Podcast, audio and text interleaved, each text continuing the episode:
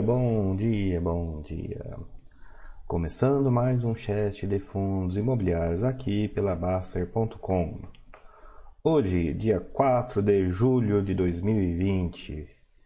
Passamos, olha, estamos no segundo tempo de 2020, né? Vamos só torcer que não seja muito como o jogo da Alemanha, né? 7 contra 1, ainda que ainda foi bastante desesperante.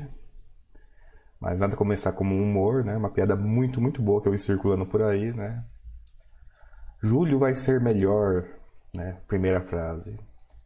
Segunda, a segunda frase, né? Primeiro de julho. E uma foto de uma vaca voando pelo céu.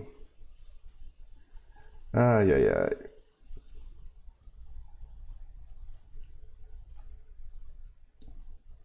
Deixa confirmar que nós estamos com vídeo, pessoal. Deixa confirmar que nós estamos com áudio.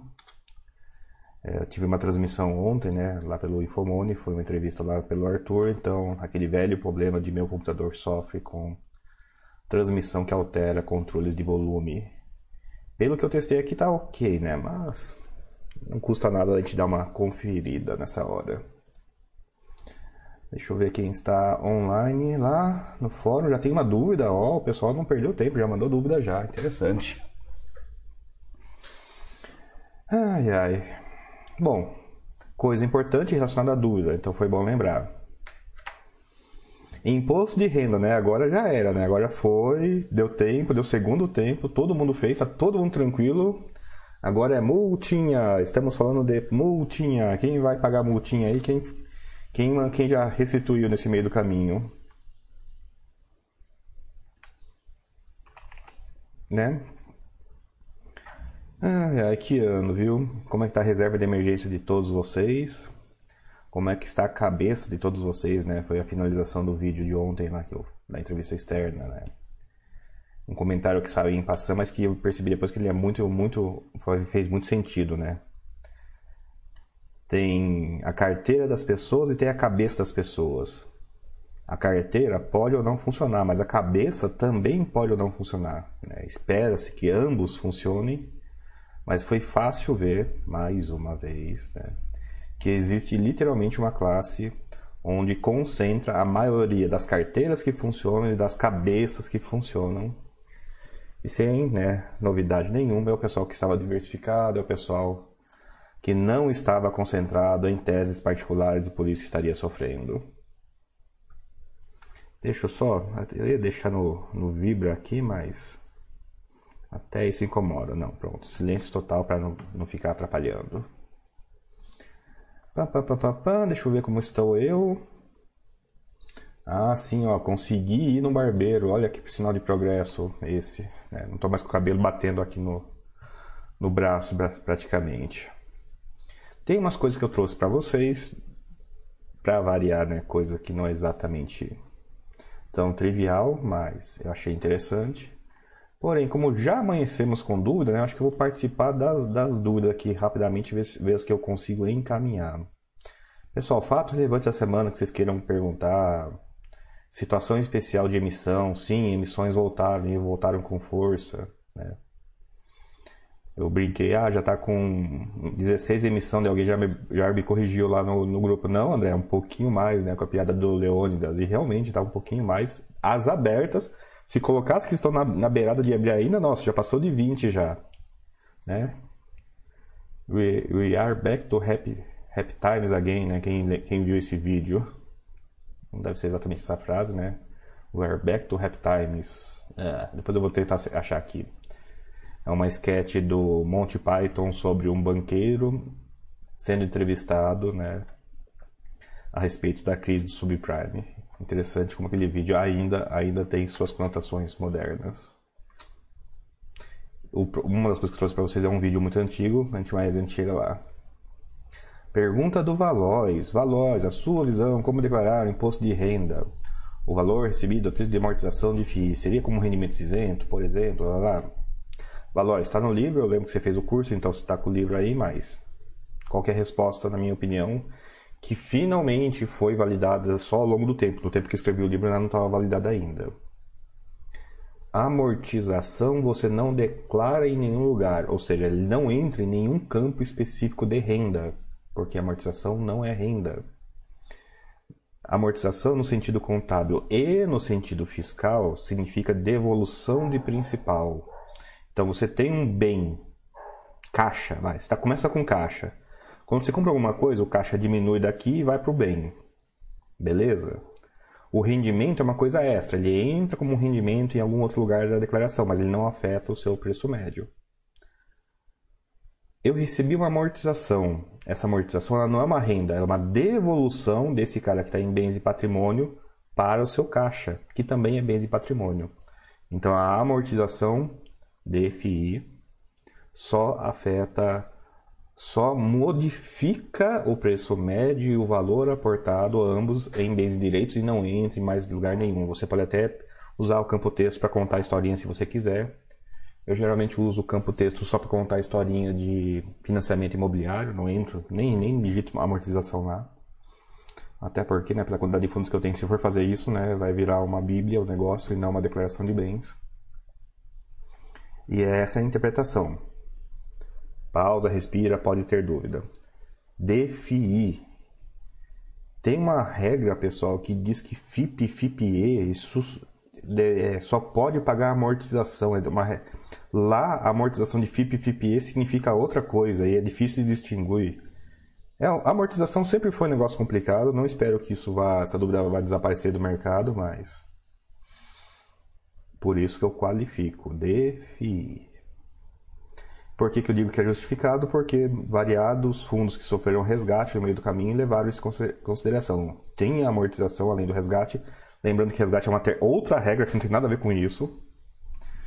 E quando tinha a amortização além do resgate, a amortização sempre tinha esse conceito. Ela diminuía o preço médio fiscal, portanto diminuía o ponto a partir da onde você calculava lucro ou prejuízo. Mesmo princípio de diminuir independente de ter resgate. Tá? Ah, o próprio Valois, bom dia André, boa entrevista com o Arthur ontem, parabéns, obrigado pessoal, e fico feliz que tenha sido proveitosa, estava meio desfocado ontem, as respostas saíram mais longas e mais enroladas do que de costume, né? Às vezes eu prolongo, mas mantenho a lógica, né? Ontem eu, eu me enrolei umas duas ou três vezes que eu percebi, hoje eu acho que eu estou um pouquinho mais focado. Ou semana essa também, viu? Bolsa tava dando negócio, imposto de renda para tudo quanto é lado virada de semestre, virada de rendimento, discussão de rendimento, fundo em emissão, flipagem. Caramba, que semana corrida é essa, pessoal? Para quem, para quem tem uma vida tranquila, meus parabéns. Para quem que às vezes fica como eu, uma ou duas horas no home broker já foi corrido, imagine quem fica o dia inteiro. Eu não sei se vive não. Pessoal dando bom dia, vou só pelos nomes. Leonardo Malusa, KTTS, PQN, Ancião, Laol, Tibo, Aventura. Bom dia, bom dia, bom dia. A TTS avisa lá pro Alois, ó, tem um, uma discussão disso por escrito. Pessoal, de novo, a comunidade aqui é boa e o histórico é revelador. Tem muita coisa interessante. Até contar para vocês em termos disso, né? Se você, em computação a gente não fica feliz de ter um problema original. A gente fica feliz quando a gente descobre que a gente está tendo um problema repetitivo, porque um problema repetitivo provavelmente tem solução, ou pelo menos tem o caminho de como solucionar. Se você por acaso acha que você tem um problema original, né, você não pesquisa, por exemplo, se, se alguém já teve esse problema, você já está mal de cara, né? Você já começa na pior situação possível. Você começa na situação em que a priori seu problema não tem solução. Então, pessoal, vale a pena sim pesquisar para trás. Confirmação de áudio e vídeo do Foxhold, obrigado. Do Ti. E alguns bons dias, outros. Rokalid. Vocês capricham também, né? Vocês veem que eu fico errando, mas é porque vocês capricham também, né? Holder Hoot. É... Diego Jorge, Leonino. Confirmação de som, obrigado. Bom dia. Ah, boa aventura, excelente entrevista com o Arthur ontem. Foi possível aprender bastante com vocês. Que bom, que bom. É, até fiquei na dúvida, né? Aprendizado circunstancial, né? Coisa do momento, ou aprendizado, né? Mais de mais longo prazo. Porque gente, aí, aquela entrevista foi suave, né? Não foi assim de assunto polêmico. Às vezes o Arthur me convida para falar de, de treta, né? De maneira, porque o público lá tem, é muito mais básico, então a gente tem que ir um pouquinho mais light, né? Ao contrário dos meus chats aqui, que eu apelo um pouquinho mais.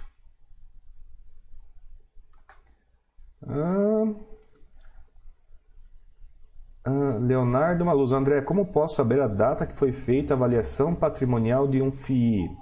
Leonardo Maluza, é, a avaliação patrimonial de fundo de tijolo, ela é geralmente anual, geralmente por causa da demonstração financeira, que geralmente é, é, geralmente não, por regra é junho ou dezembro. Então você tem que olhar a última demonstração financeira do fundo de tijolo para você saber quando foi feita a última reavaliação.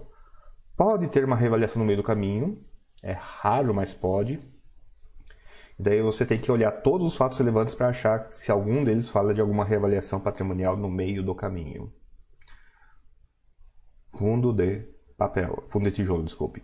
Fundo de papel é mensal, não tem uma reavaliação que cause degraus tão normalmente degraus tão relevantes quanto degraus tipo de tijolo. Né?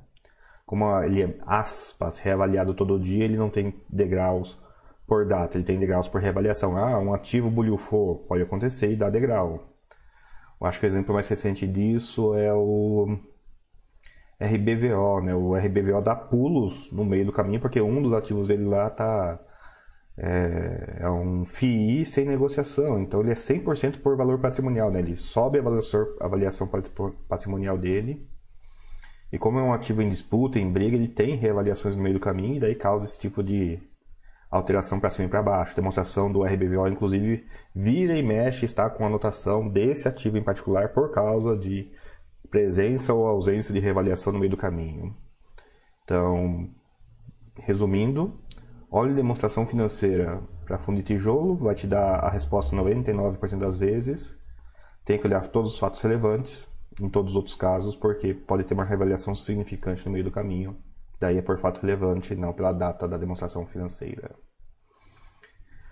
De forma que, que a maioria dos fundos fecha em dezembro, né?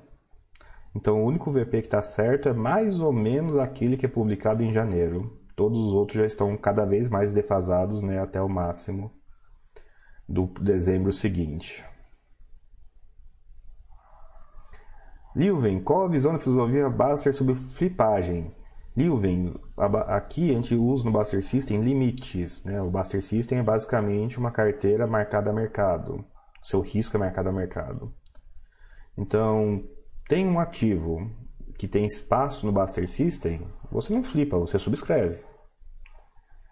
Agora, tem um ativo que está no seu limite, está no seu máximo, você não flipa, você espera receber o direito, vende um pouquinho, participa da emissão e assim você põe um pouco de dinheiro no bolso mantendo a posição constante. Tem que ter cuidado com o IR, né? Às vezes o IR é desvantajoso. O objetivo daí não é flipagem, né? É a pseudo-arbitragem. É você tirar um pouquinho de dinheiro do mercado mantendo a posição constante, sem aumentar seu risco. Tem que ter cuidado com o IR novamente. Então perceba, não tem flipagem em nenhum momento. Né? Flipagem é você aumentar a sua posição, é você aumentar o seu risco para ali na frente você vender com algum possível lucro, mas não tem essa visão. Você não aumenta o seu risco. Você, você ou participa da emissão aumentando até o seu controle cadastrado, ou se você está empatado, está no seu limite de controle de risco, você pseudo-arbitra, mas você nunca flipa. Ficou claro, pessoal? É importante essa. Eu comentei isso, né? Que a. Ah, qual, qual, qual o impacto de renda que eu tive na crise? E eu comentei depois, não. Tem o dinheiro da, que, dessa, dessas pseudo-arbitragem que se eu fosse considerar, nossa, daí sim, ia cair do cavalo, porque 2018 e mais ainda 2019, o que teve de pseudo-arbitragem pessoal. Caramba! E já voltou, né? Já voltou. Deixa eu ver se eu pego a imagem que o pessoal postou aqui no grupo para dar uma noção para vocês, né? Estou falando, mas eu tenho perfeita noção que imagem é muito mais. Imagem né, vale mais somente como mil palavras. Deixa eu ver se eu acho aqui rapidinho a imagem que eles postaram lá. Onde agora, né? Ô, oh, dúvida cruel. Pronto, tá aqui. Hum... Então, bora lá, ó. vamos contar. Vamos fazer, um, vamos fazer um exercício paciente de contagem. Um, dois, três, quatro, cinco, seis, sete, oito, nove, dez, onze, doze, treze, 14, 15, 16, 17, 18. Emissões em aberto, emissões que estão em alguma fase que tem que fazer algum tipo de acionamento. Tá? Pode ser que passou da fase pública, pode ser que ainda, tá, ainda vai começar tudo, tem de tudo aqui, mas é fases acionáveis. Fora essa aqui, que é o grupo das fases emissão em aberto, né, tem as que estão aguardando anúncio de início, né, que ainda nem teve anúncio de início. Bora lá. 18, 19, 20, 21, 22, 23, 24, 25, 26. Né? Rap Times Again totalmente. E tem coisas do tipo, né? 8% acima do mercado, 13% acima do mercado, 14% acima do mercado, abaixo do mercado, 12% acima do mercado, 57% acima do mercado. Essa emissão do BCIA, aconteceu alguma coisa com ela, tá? Há muitos anos aqui já, deve estar tá fazendo um ano aqui já. Abaixo, acima, acima, acima, bastante acima, abaixo, bastante acima. Uai? Uai, não faz sentido essa conta aqui? Pera aí.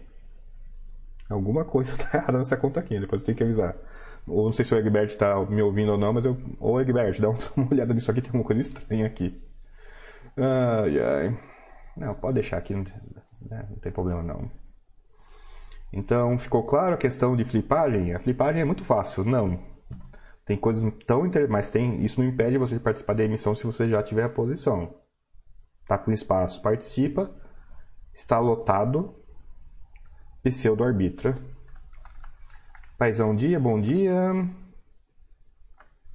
Uh, Diego Jorge, André, estou estudando FII, lendo relatórios do último ano, vi que o fundo comprou um imóvel por 66 milhões, espera uma taxa de retorno de 99,39 mais inflação. Como analisar se isso é bom ou não? Difícil, Jorge mas não ter, embora seja difícil analisar isso globalmente, você pode analisar pontualmente. Esse 9,39, mais inflação não. Imóvel, mais inflação é muito abstrato, mas 9,39 é um cap rate acima do cap rate dos imóveis atuais do fundo, é abaixo do cap rate dos imóveis atuais do fundo, para você poder fazer uma estimativa de qual o impacto dessa compra. Né? Ela vai aumentar levemente, aumentar muito, não aumentar, diminuir levemente, diminuir muito o rendimento do fundo. É assim que você avalia, com base num patamar. Não é absolutamente bom, não é absolutamente é, não bom. Ficou claro, Diego? Cetodinho, bom dia, acompanhando pela primeira vez. Bom dia, Cetodinho, bem-vindo. Não se espante, o assunto vai do muito básico ao muito complexo aqui, né? Eu me permito entrar em complexidades. Inclusive, né, às vezes não bate exatamente com filosofia, então tem que tomar cuidado com o que é o que não é filosofia, né? Para fazer essa separação de maneira cuidadosa.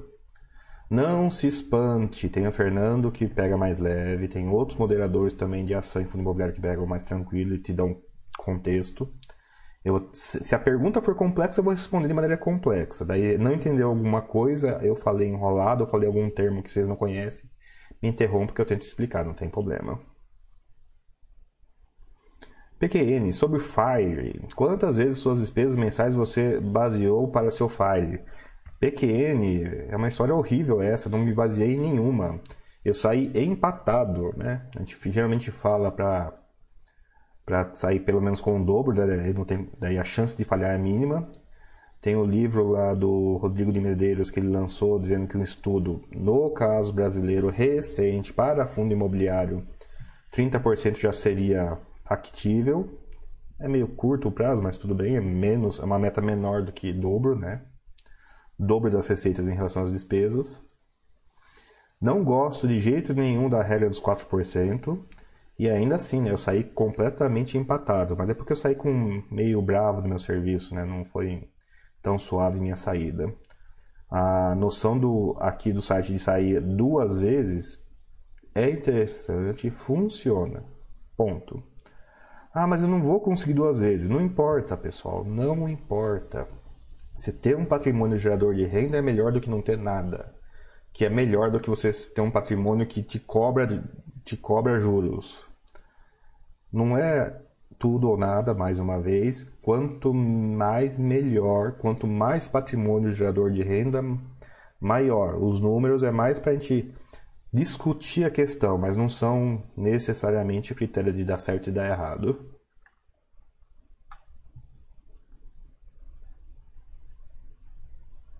Paisão, atualmente estão acontecendo novas emissões de cotas FIIs. Você poderia comentar o impacto delas no curto e longo prazo?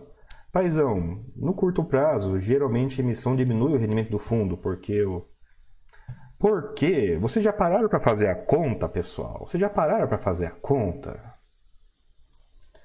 Ah, meu Deus do céu. Vocês já pararam para fazer conta? Ah, quanto que tá CDI hoje? Ótimo, não funciona. CDI hoje.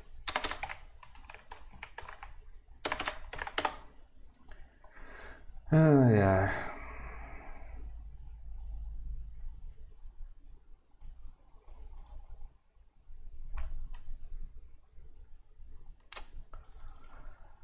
Copom, taxa Selic. É que eu não, que, é, que eu não quero fazer de cabeça, quero mostrar para vocês passo a passo. 2,25 ao ano.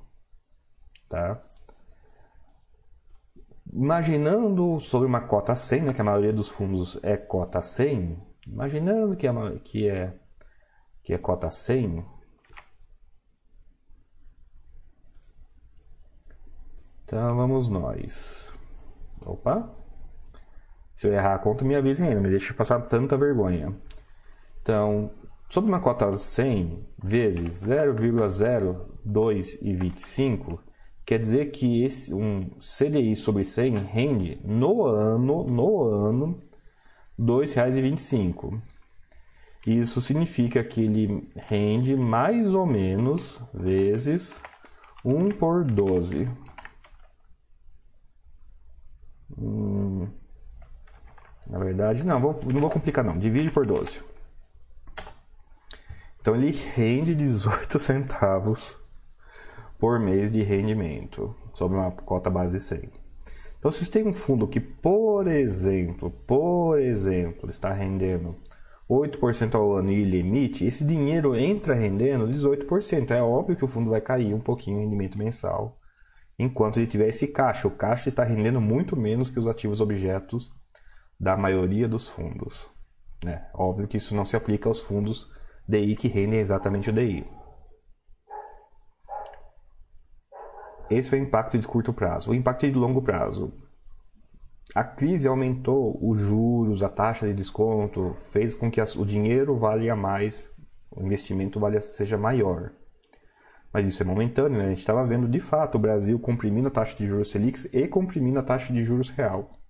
Então, novos investimentos de fundos imobiliários tendem a ser menores do que a carteira atual. Então, sim, qualquer emissão pega o retorno da época. A gente está em uma época boa, então novas emissões vão tender a longo prazo diminuir o rendimento histórico dos fundos, porque a carteira vai ser misturada a parte antiga com a parte nova. Ficou claro? É, é, Paizão, sobre a dúvida?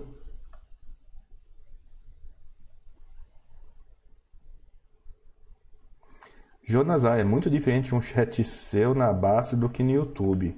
Não que no YouTube não tenha chats bons, mas que existe uma variedade de assuntos, aprende bastante. Pois é, que é que quando a gente é entrevistado, às vezes tem pauta, né? Daí a gente segue a pauta. Ou quando não é, mesmo quando não tem pauta, geralmente eu tô com um público muito mais um público eclético, né? E público eclético geralmente é mais iniciante. Daí eu tenho intencionalmente, a, eu intencionalmente vou pela linha de pegar mais leve, né? Não que eu tenha, tenha, tenha, mas eu sei que o alcance é menor, né? Eu tenho que tomar mais cuidado quando tem mais tem público geral. Aqui eu já aqui eu me permito pegar pesado por razões históricas, né? Daí, daí é divertido. Antônio Fox, o que acha da oferta da RCRB? Não olhei a. Eu acho que está em oferta a RCRB. Tem que olhar a demonstração financeira para ver se você gosta do fundo novo. Oti, ó, essa pergunta é boa. Oti. André, o DEMAC fez amortizações, mas é um fundo sem prazo. Os relatórios mensais trazem um VP que não condiz com amortização e o VM. Qual a treta? O relatório mensal não teria que amortizar? Oti, nossa senhora. Bora lá, deixa eu tentar explicar para vocês DEMAC. Tá, primeira coisa, pessoal, DEMAC é para investidor qualificado. Não tem, então para quem não é qualificado pode tampar os ouvidos porque não adianta. E mesmo para que você seja qualificado, o DEMAC, para todos os efeitos, é um fundo de prazo, então não deveria ser, né, pela recomendação geral, não, deve, não devam mexer com ele, mas bora lá. O TI, DEMAC, o relatório está incompleto, o relatório gerencial mensal está incompleto, é uma armadilha. E a regra que explica como o DEMAC funciona só existe numa assembleia que uma empresa da bolsa chamada Direcional fez mais ou menos na época de criação do DEMAC. Porque é o único lugar onde está explicado como o DEMAC surgiu e como ele funciona. Pera aí, André, você está me dizendo que eu tenho que olhar a assembleia de uma ação para entender um fundo imobiliário? Sim, porque é um fundo investidor qualificado. Um fundo investidor qualificado ele tem a seguinte prerrogativa: não comunicar nada a ninguém. Todo mundo pegou essa, ó. Fundo investidor qualificado tem as seguintes obrigações informacionais: o informe mensal. Claro, tem aqueles outros documentos obrigatórios lá, mas não tem prospecto, não tem relatório gerencial, apesar de ele ter, né, nesse caso. Eu vou tentar, tentar, sem ficar muito confusão, isso, que é o seguinte. DEMAC é que ela tem três ou quatro tetas. Eu vou tentar explicá-las na ordem, daí alguma que vocês não entenderem, eu vou tentar de novo explicar, mas elas não se misturam as tretas. É claro que no final é um fundo só, mas cada treta é um problema causa um problema diferente. Bora lá. DEMAC é um fundo que está escrito no, no regulamento que é sem prazo. Não, ele é de prazo. É aquela situação de é indeterminado, mas acaba. Mas esse é um fundo que nasceu para acabar e no regulamento eu acredito que está errado. Né? Não informa corretamente ou não informa precisamente. Ah, André, pode fazer isso? Pode. Não é obrigado o fundo que nasce de prazo estar escrito que é de prazo no regulamento. Estar de prazo no regulamento autoriza o fundo a acabar de certas maneiras em relação a um fundo que não está escrito que é de prazo. Não é obrigatório estar correto a informação se é de prazo ou não no regulamento. Isso só autoriza que o fundo acabe de maneiras diferentes quando está indicado que ele é de prazo. Primeira coisa. Segunda coisa. O DEMAC tem quatro tranches de cotas. Na verdade, quatro tranches de fluxos financeiros. Não chega a ser cota, é fluxo financeiro é mais ou menos o seguinte: uns mil reais, os primeiros mil reais que entram vão para os cotistas, os próximos quatrocentos e tantos reais que entram vai para não cotista. E depois que passou esses 1.400 reais, o número é grosso, pessoal, posso estar errando. O dinheiro que entrar, 90% vai para cotista e 10% vai para fora do fundo. Ficou claro? É tudo óbvio, né? Vocês leem o um relatório gerencial e, obviamente, isso está escrito lá. Não. Por fim, tem a treta do VP. E a treta do VP, das felicidades de ir na Assembleia, né? Você tem uma pessoa para você perguntar isso e fala assim: Eu vi que o VP pulou em tal mês. Por quê? Ah, porque teve reavaliação. Hum, interessante e inteligente. Uai, mas a reavaliação não dispara a regra que esse dinheiro vai sair do fundo, não vai para os cotistas? Pois é, a priori dispara. Mas por que, que não está no balanço? Ah, porque o auditor achou que, como isso é uma opcionalidade que pode mudar, a gente não vai lançar agora. A gente né, o auditor concordou ou indicou, não vou, não vou saber dizer exatamente a palavra que denota né, as intenções, mas com a anuência do auditor está lançado uma reavaliação positiva que não necessariamente será encaminhada aos cotistas do fundo. Viu como o fundo imobiliário é simples, pessoal? Tudo simplesinho. Pegou detalhes? É isso aí. Demac é grossamente isso aí. Não acreditem em mim. Embora a parte da Assembleia vocês não tenham como validar, a não ser quem seja mais ou menos contador, tem que ser bom contador nessa hora, procurem a assembleia da, procurem quando o DEMAC nasceu, procurem uma assembleia da direcional engenharia e tentem assistir essa, tem um slide, tem, tem áudio né, dessa apresentação. Eu acredito que vai, vai ajudar a criar o entendimento de DEMAC. Depois dessa volta toda, ah, André, e aí? E aí que DEMAC é para investidor qualificado e é fundo de prazo. Não, não se metam com DEMAC. Ah, e o PVP, tá? Eu acho que está errado. E não importa, porque ele é de prazo e para investidor qualificado. É sinal amarelo e sinal amarelo. Não mexam. Aliás, DEMAC não está indicado aqui não? Calma aí. Até, até, até é bom essas horas aí, até é bom a gente dar uma olhada, né? Uai, perdi meu navegador? Ah, voltou meu navegador. Baster. Fiz imóveis. Quando o pessoal pergunta de um fundo assim, né? Às vezes tem, tem, tem, tem, tem, tem que dar uma olhada nessas coisas aqui.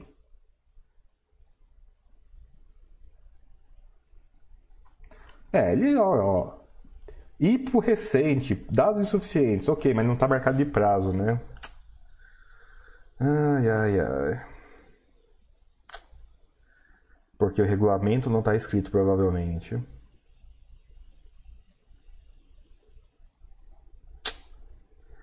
E aí, como faz nesse caso, né? Eu, tenho, eu, eu ouvi a informação, mas é um hearsay, né? Eu não tenho ela por escrito para digitar aqui. Que inferninho, viu? Ai, ai, ai. Deixa eu comparar aqui com outro que seja mais KNRE. Só para ver se. Nossa, KNRE tá verde? Caramba! Ah, RBDS.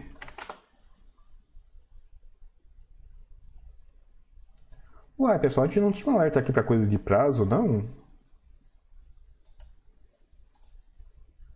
Poxa, que tristeza isso. Ah. A hora que meu chat não bate, né, com o site, mas tudo bem. Bola pra frente. Bom, ficou claro o DEMAC, né, pessoal? A pergunta do Valois. Você deu um exemplo interessante ontem sobre compra de imóvel alavancado. Metade pago em caixa, metade securitizado. Isso não desrespeita a regra de distribuição dos 95%? Não, Valois, não. Tá, vou usar mérito para exemplificar isso, mas a razão é a seguinte. A regra dos 95% vale para as coisas que acontecem no fundo imobiliário. Então, se essa dívida securitizada acontece no nível do imóvel, antes esse dinheiro nem encosta lá em cima, nem encosta na caixinha chamada fundo imobiliário, a regra do 95% não existe. Não existe. Tem o fundo imobiliário aqui, tem a dívida tem um imóvel. Aonde que a regra dos 95% vale? No fundo imobiliário. O que eu faço aqui é afetado por em cima ser fundo imobiliário? Não. Portanto, nesse caso do imóvel, da securitização ocorrer fora do fundo, a regra dos 95 não vale. Não é que a regra vale ou não vale.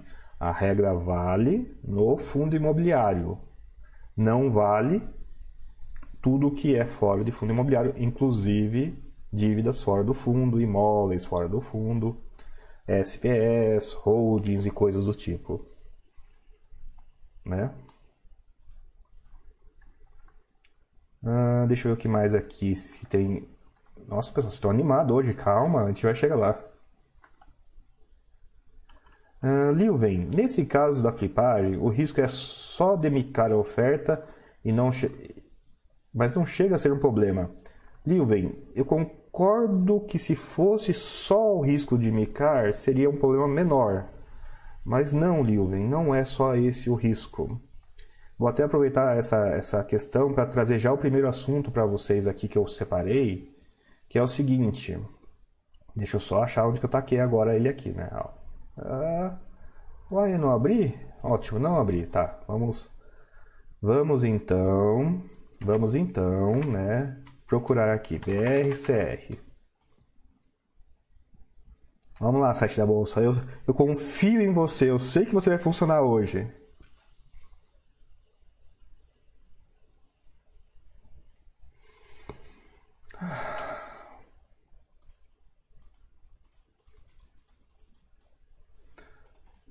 Travou, mas travou o script agora dessa vez. Oh, meu Deus do céu.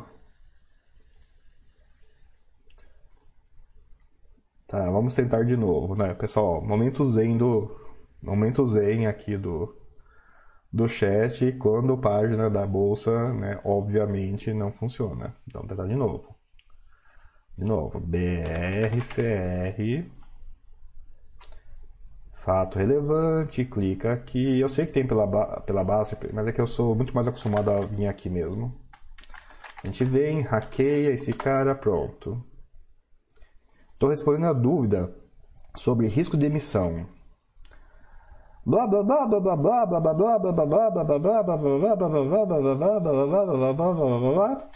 Serve-se do presente para comunicar aos cotistas do fundo que o preço de 86,63 permanecerá o mesmo informado acima e não será atualizado. O que quer dizer essa confusão toda? Essa era uma emissão onde o preço da emissão poderia mudar. Ele escreveu essa quantidade enorme de texto para dizer que não, o primeiro preço que a gente falou é o preço que foi mantido. Então esse é um outro risco da emissão. Você faz a emissão e o preço muda. Isso está mapeado no seu controle de risco né, da, da pseudo-arbitragem. Outro risco, ah, a emissão vai, vai durar 18 meses em vez de seis meses, em vez de um mês. Já aconteceu. Tem dois anos isso, não é nem história velha. Ah, a emissão. O, a, o preço cai em vez de subir. Que é um, um objetivo da flipagem é arbitrar a diferença depois. E se aconteceu como agora, né? RBFF, que estava 100, emitiu a 87 e agora está 70 alguma coisa. 97? 78. Ele estava a 100, emitiu a 78 e agora está a 70. Olha que flipagem maravilhosa essa, né? Menos 7 por cota. Quantos anos de rendimento é isso? Tem muitos riscos não usuais que ocorrem em emissão. A pseudo-arbitragem tem o nome de pseudo por causa disso. Não é uma arbitragem, é uma tentativa de fazer uma coisa que parece, mas nem, nem de perto é, pessoal, uma arbitragem. A emissão pode dar treta e você perder a posição e o ativo disparar. Você pode conseguir participar da emissão e o ativo cair. Você pode conseguir participar da emissão e fica dois anos com o dinheiro travado. Tem que topar esse tipo de risco, não é só ganha-ganha essa operação, né? Como o pessoal às vezes brinca. Tem muitos riscos relacionados a essa emissão. Vou deixar aqui um pouquinho mais para se alguém tiver alguma dúvida, mas esse fato relevante foi publicado, acho que 3 de julho. Olha, tá quentinho, né? Tá fumegando ainda, foi ontem. Ficou claro, é, tem risco sim em participar de oferta. Fazer uma pseudo-arbitragem só aumenta seu risco, né? Porque você pega os riscos da emissão e aumenta com os riscos de trade, com os riscos de imposto de renda.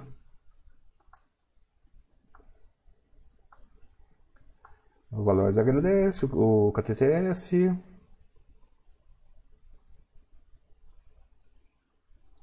Jonas A. André, falando em emissões, sou bem conservador, nunca entro em emissões e só compro no secundário. Você acha que para a formação de depositário de tijolos faz necessário entrar em omissões? Jonas A. Não é necessário entrar em omissões. No entanto, precisa separar aqui a emissão que cria o fundo da emissão que continua o fundo.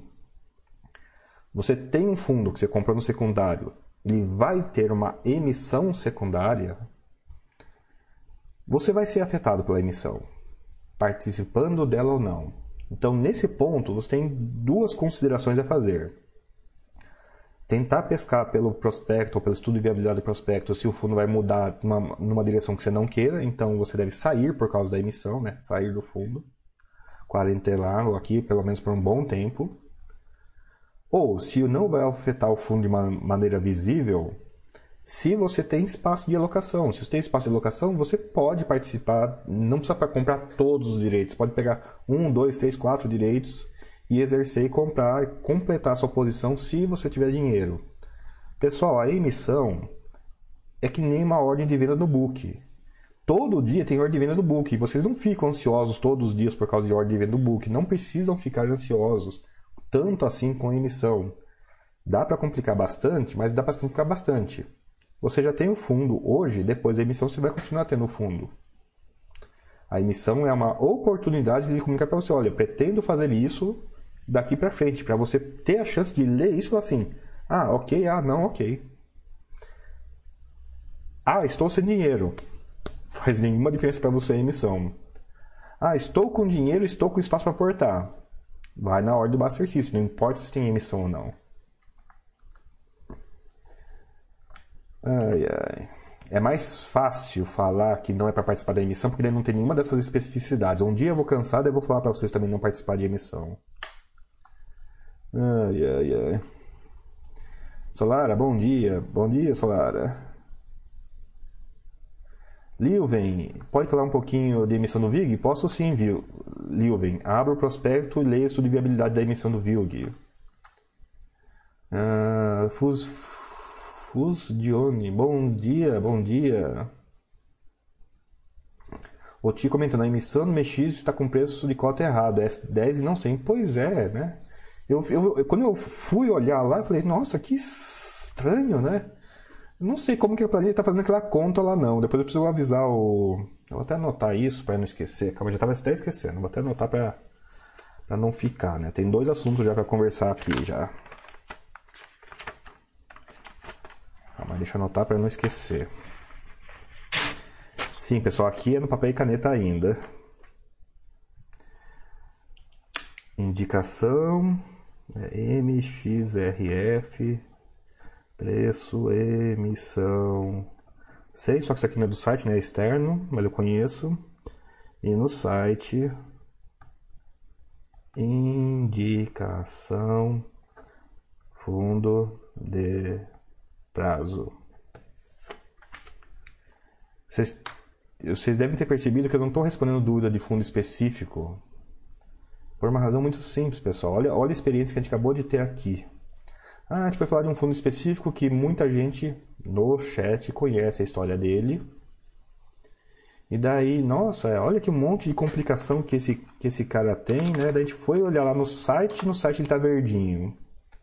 Daí tentem se pôr no chinelo pessoal de alguém que acabou de se cadastrar, clicou aqui, clicou aqui no D, né, que por, por acaso tem um pouco, ele gosta da letra D, né,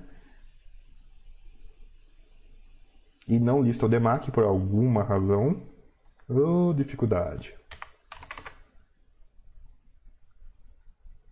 Ah, porque ele está na letra M, mas tudo bem, serve. O cara vem aqui e clica, nossa, esse cara tá vermelho, porque ele é recente tem dado insuficiente. Né? A gente gastei 20 minutos falando de, pra, de tranches e prazo de tranches nele. Né? Não transparece aqui porque não é obrigação de transparecer aqui. Ok, mas daí eu peguei um caso que é de prazo. Um caso que é de prazo. E ele está verdinho. Alguém que compre olhando só pelo verde ou vermelho, né? O mesmo vale, pessoal, para. Ah, vocês vão perguntar ativo específico para mim. Eu falo, ah, olha o prospecto. Eu não sou CNPI, pessoal. Não adianta perguntar para mim o que eu acho de fundo. O que você acha do fundo tal? Eu acho que esse fundo tal negocia na bolsa. O que você acha da emissão tal? Eu acho que você deve olhar o estudo de viabilidade. E não se preocupem, eu vou repetir isso. É triste como possa ser, mas eu vou continuar repetindo isso. Bora lá, bora lá. É, Rocan, olá André, pela sua experiência, o CIS e papel tem alguma descorrelação com ações, levando em consideração a variação de taxa de juros resposta à variação da inflação? Sim e não, é. Fundos de papel são intrinsecamente relacionados com a inflação do mês da carteira. Então, um fundo que tem DI e o DI sobe ou cai, ele vai ser afetado pelo DI. O fundo tem GPM, GPM cai ou sobe, vai ser afetado pelo GPM do mês e assim por diante. Então, se ele tem um indexador calminho, o fundo vai ser calminho. Se ele tem um indexador agitado, os rendimentos e o preço vão ser agitados, grossamente. Outra característica interessante é que fundo de papel, a maioria dos, de, do que é papel, né, vence CRI, LCI. Então o fundo vai ser obrigado a reinvestir com os juros da época. Então, por mais que ele seja afetado rápido pelo índice do mês e a carteira ande com certo nível de juros, o, o jeitão do nível de juros vai mudar conforme a carteira for vencendo. Então, tem um fenômeno rápido e um fenômeno devagar acontecendo ao mesmo tempo nos fundos de papel, principalmente nos fundos de crédito. FOF, né, FOF, os ativos não necessariamente vendem, né, mas na euforia é mais fácil fazer lucro, na descida é muito mais difícil para impossível fazer lucro, e daí a parte variável dos FOFs é a chamada linha de ganho de capital. Abra o relatório de algum FOF que você tem e procure a linha de ganho de capital. É literalmente ganho de capital, lucro, prejuízo, alguma coisa assim. Boa Ventura, André, você faz pseudo-arbitragem apenas com o percentual das cotas com direito de subscrição ou com a totalidade das cotas montando estratégia para cair um pouco de posição do fundo? Boa Ventura, já tentei fazer de tudo, Hoje em dia eu faço só com percentual, por quê? Porque o mercado eufórico me ensinou que tentar fazer com tudo torna a operação negativa.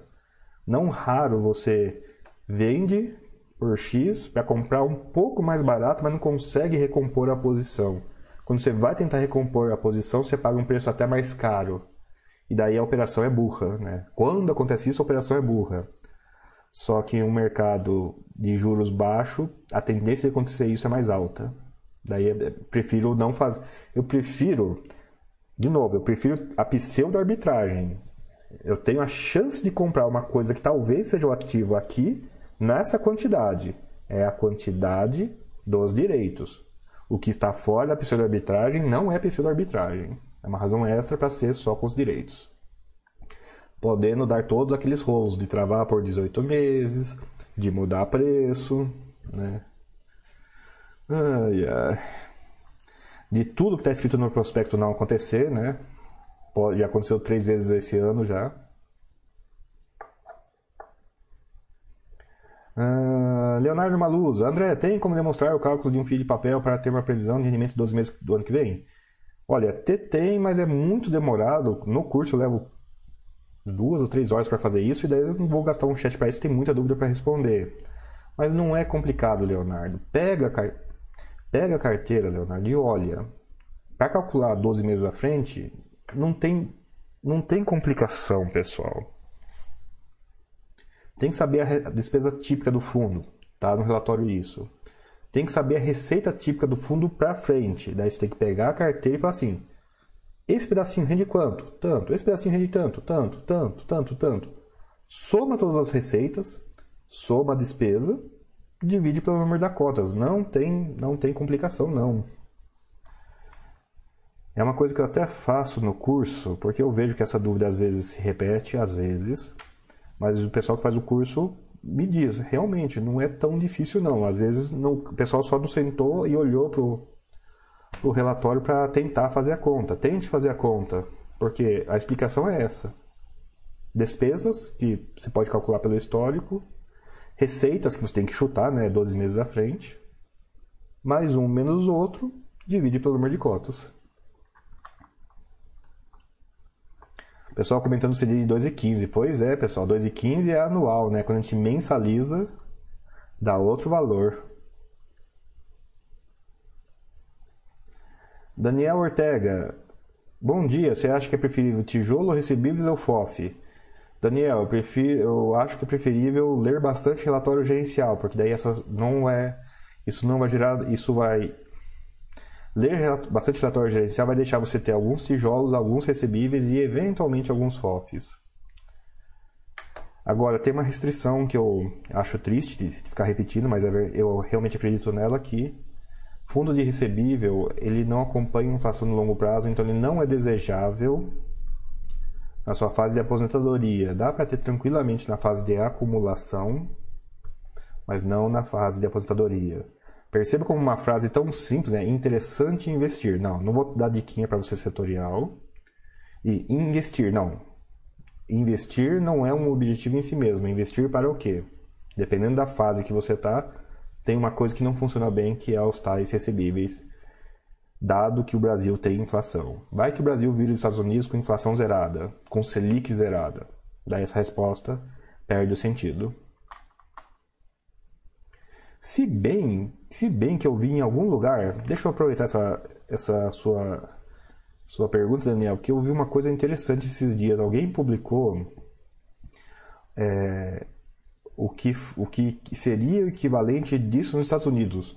Ah, qual foi o resultado de fundos de papel no longo prazo, fundos de tijolo no longo prazo e todo o setor de fundo imobiliário, né, de HIT no caso, né? Os HIT mortgage, os HITs patrimoniais e, os, e, e todos eles independente da classe. E lá, pessoal, nos Estados Unidos, os HITs de tijolo bateram em muitos HITs irrecebíveis. Será que nos Estados Unidos tem o mesmo problema de não acompanhar a inflação, né? Olha que interessante.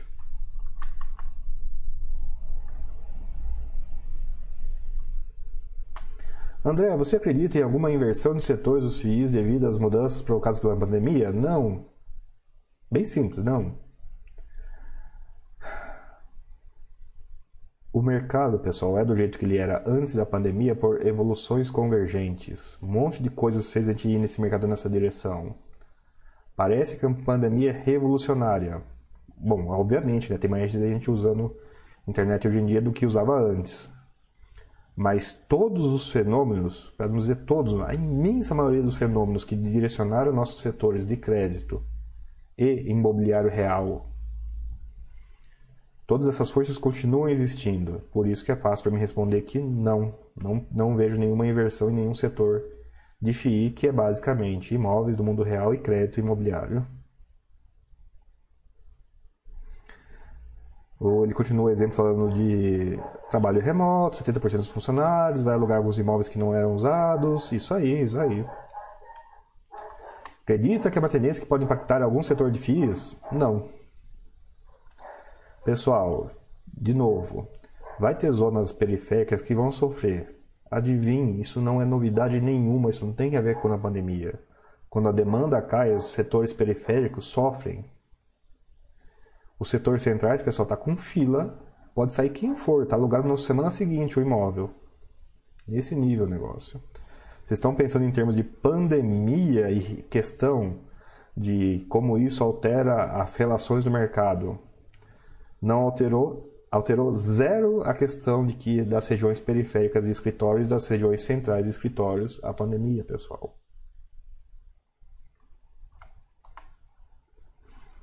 Pessoal comentando, o aprendizado da sua entrevista de ontem foi abrangente, não apenas conjectural. Que bom, que bom. É um dos objetivos, inclusive. É, o pessoal adora especificidade, mas mas aí, daí o vídeo no dia seguinte é inútil, né? Imagina, quem tem vídeo meu aí no YouTube de 5, 6 anos, imagina que eu tô falando lá que lá já é uma bosta porque deu uma crise em 2014. Qual o sentido dela nos anos anteriores, no ano hoje, né? Ah, shopping é legal, né? Shopping nunca dá problema, que já não seria verdade naquela época, né? Mas coincidiria com agora. E daí? Né? Mesmo um relógio quebrado acerta o horário, né? a hora duas vezes por dia, né? Diz os, dizem os relógios de ponteiro.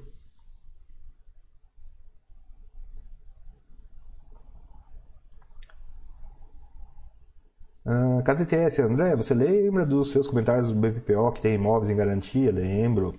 Você viu na nova emissão do HGLG, item 725, fatores de risco, dá para entender que alguns imóveis a serem adquiridos vão ter isso, né? Tá cortada a mensagem. KTTS, provavelmente, não vejo por que não. E vou dizer para vocês, não precisa estar no prospecto não, pessoal. A ICVM 472 já permite a aquisição de imóveis com ônus, não é mais uma restrição que precisa de autorização da CVM ou de assembleia. Isso aí está liberado no geral. Ah... Eduardo, bom dia André. O sistema de vasos comunicantes em FI é aquele em que o valor da emissão da cota é definido futuramente? Eduardo, eu acho que você está misturando dois assuntos aí. Aquele sistema de vasos comunicantes de, de preencher os pedidos de oferta.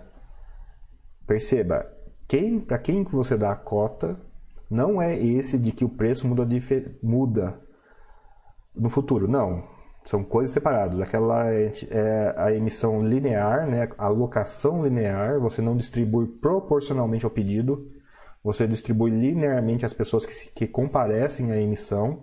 É outro mecanismo que não tem a ver com o preço, o preço da emissão né, chavear para cima e para baixo. Infelizmente não ocorreu, mas eu conversei com um gestor que em 2018, 2019 ele estava planejando fazer uma emissão uma emissão que seria book building, né? O preço da emissão seria decidido é, por um processo de leilão oculto, né? Você dá o pedido e soma para saber qual em qual preço você equaliza ambas. Mas não aconteceu. A gente estava acostumado com emissão fixa e comportada em fundo imobiliário, as emissões de fundo imobiliário estão se aproximando cada vez mais com os leilões de renda fixa e passo seguinte com as próprias emissões de ação. Mas não, são coisas separadas. É que não está dando mais rateio, né? Deixa eu corrigir isso. Não deu rateio algumas emissões por agora, mas é só voltar a dar rateio que essa história de vasos comunicantes, né, a emissão em alocação linear, né, o rateio linear volte, ou alguma outra variação do tema. Lá, oh, sobre a compra de imóveis físicos para investimento, costumo colocar o prêmio de risco como sendo mais alto no FIIs no mono. Negócio PF, PF, começa a... Negócio PFF costuma ser tão... Eu acho que está cortando as mensagens, pessoal. Deixa eu ver se consigo ler de novo. Sobre a compra de imóveis físicos, costumo colocar um prêmio de risco como sendo mais alto no mono. Acabou não comprando. Ah. Não precisa colocar prêmio de risco nos monos mono, só precisa ter vários monos mono. É claro que isso na prática significa colocar um prêmio de risco em relação a dois fundos imobiliários, um mais diversificado e um menos diversificado. Mas não. O triste do mono mono, pessoal, é que a gente é o viés de sobrevivência. Peguem para fazer a lista, peguem para fazer a lista, pessoal, dos dos fundos mono, mono, mono, os fundos de gestão passiva que deram problema ao longo ao longo do tempo. Gente, claro que é fácil citar os casos de que deram certo, né? Mas tem uma certa quantidade aí que deu errado, né? Quem aqui se lembra do TRXL quando ele ainda era TRXL? Quem aqui se lembra do Xted? Quem aqui participou do RBBV, do Presidente Vargas, do MSHP, do MBRF? Ok, só foi treta, mas voltou. Do FVN, do Euro, o Euro, ok, do DGA, Dom C, Caixa TRX, CTX, CXTL, né? BBVJ, BBFI, a lista de fundos com poucos imóveis que deram problema ou desapareceram, né? Tower Bridge. Quem, não, era difícil de reclamar da qualidade do Tower Bridge, ainda assim, o fundo desapareceu, né? O fundo, ok? Ok que o imóvel ainda existe dentro de fundos, mas desapareceu. A quantidade de fundos mono que deu treta, pessoal, é alta.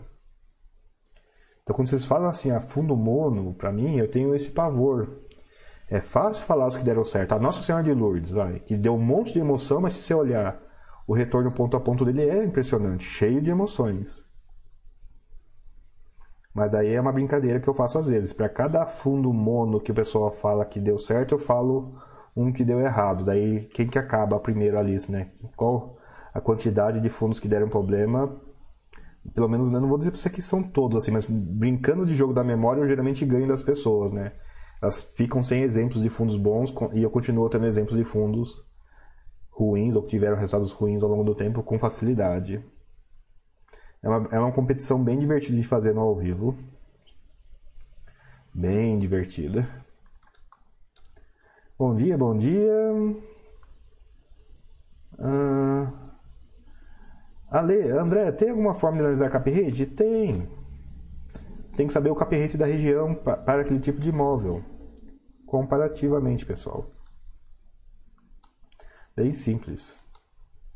PV, esse chat não é avisado? Eu acho que é. Tanto é que eu tomo cuidado de, tanto no YouTube, é, fazer, marcar, criar o vídeo com antecedência, né, para dar tempo do pessoal receber o aviso, quanto aqui. Uai, se não for avisado, já dá um toque lá no suporte do, do site. Era para ter avisado. No entanto, né, eu, de novo, eu faço com antecedência. Às vezes é avisado com alguns minutos de antecedência.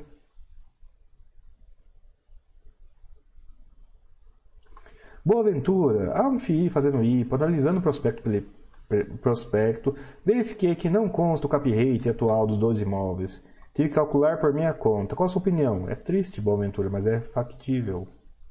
É o prospecto que não te dá informação. Triste como possa ser. Ele não...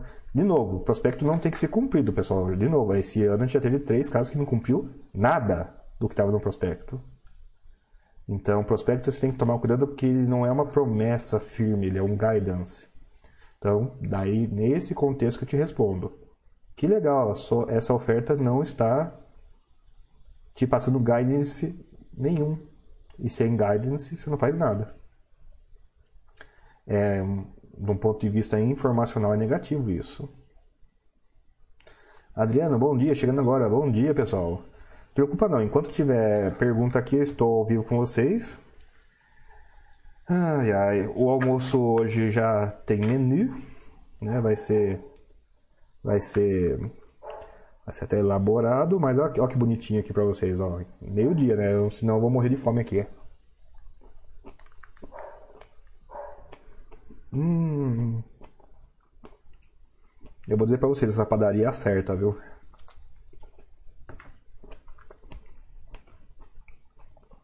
Hum, coisa boa.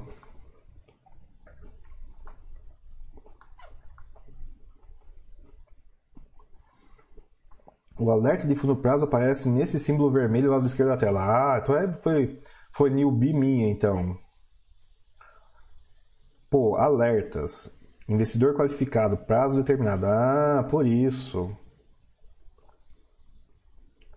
Ah, por isso, ó. Vocês verem como eu uso muito o site, né? Às vezes eu cometo essas newbice. Eu vou pedir pro pessoal transformar o alerta em nessas caixinhas vermelhas aqui, viu? Esses alertas tem que ser cachorrinho vermelho, não pode ser só um alerta separado, não.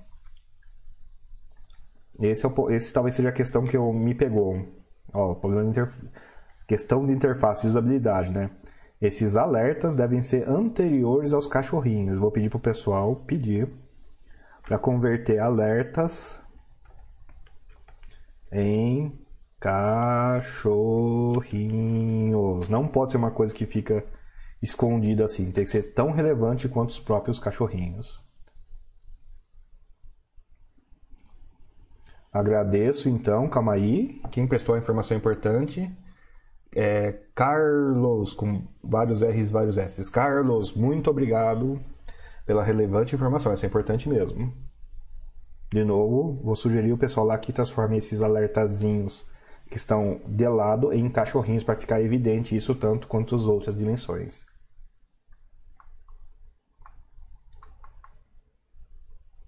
Uh, Foodzone, obrigado pela resposta de nada. Doutor Engenheiro, blá blá blá. Mas é, pessoal, blá blá blá. A informação. O que, o que, que ele aquilo, né? Essa quantidade imensa de texto para comunicar que a emissão tal tinha o preço de 86,63 e não foi não vai ser esse 86,63 não vai ser alterado. Eu brinco com blá blá blá, mas eu sempre penso nas pessoas que estão lendo isso. Eu tava lendo isso aqui, eu, ah, fui, eu fui tentar fazer leitura dinâmica. Pá, não deu nada. A leitura dinâmica falhou, pessoal. Significa que o texto está difícil para todo mundo. Fa parei, fui reler pacientemente, pulando os, os, trechos que não deveria pular, né? Porque é difícil a interpretação, né? Ó, qual, qual, qual que é o contexto aqui, ó? Pra vocês verem como é difícil mesmo. Blá, blá, blá, blá, blá, blá, blá. Serve-se do presente para comunicar aos cotistas sobre o fato relevante de 22 de junho que o preço de 86,63 blá blá blá blá blá blá permanecerá o mesmo acima e não será atualizado. Tá, é muito entrecortado esse texto, as vírgulas tipo advogado, condicionantes tipo programador existem para tornar o texto inteligível, dado a complexidade, mas aí ele dificulta, não tem jeito. É, seria um pedido geral né, a todos os administradores. Isso aqui não é gestor, geralmente, isso aqui é administrador. Que tem que pegar um pouquinho de leve no juridiquês aí. O fundo imobiliário, o fundo de investimento imobiliário, é um FII constituído sob a forma de condomínio fechado de acordo com a lei tal, de tal, e conforme a instrução, CVM 472 e tal e tal, no CNPJ tal e tal. Caceta, não. Fundo imobiliário tal, CNPJ tal. Todo o resto é obrigatório. Por favor, né? Olha aqui. Daqui para cá, o que aprove... daqui para cá, o que aproveitou foi nada. Ai. E eu acho, eu tenho bastante convicção que não é obrigatório. Né? Já teria tirado um terço do texto aí. Então, sim, blá, blá, blá, blá, blá, blá, blá. É dureza. Eu estou lembrando da leitura dinâmica, né? O o, o que eu executo, a leitura dinâmica envolve um parte também, né? As partes que você sabe que não são proveitosas você pular, então blá blá blá é pular. Bom dia, boa tarde. Agora sim, pessoal, boa tarde, 12 e 7, né? Na hora que eu tava comendo a sobremesa lá já era 12 e 1.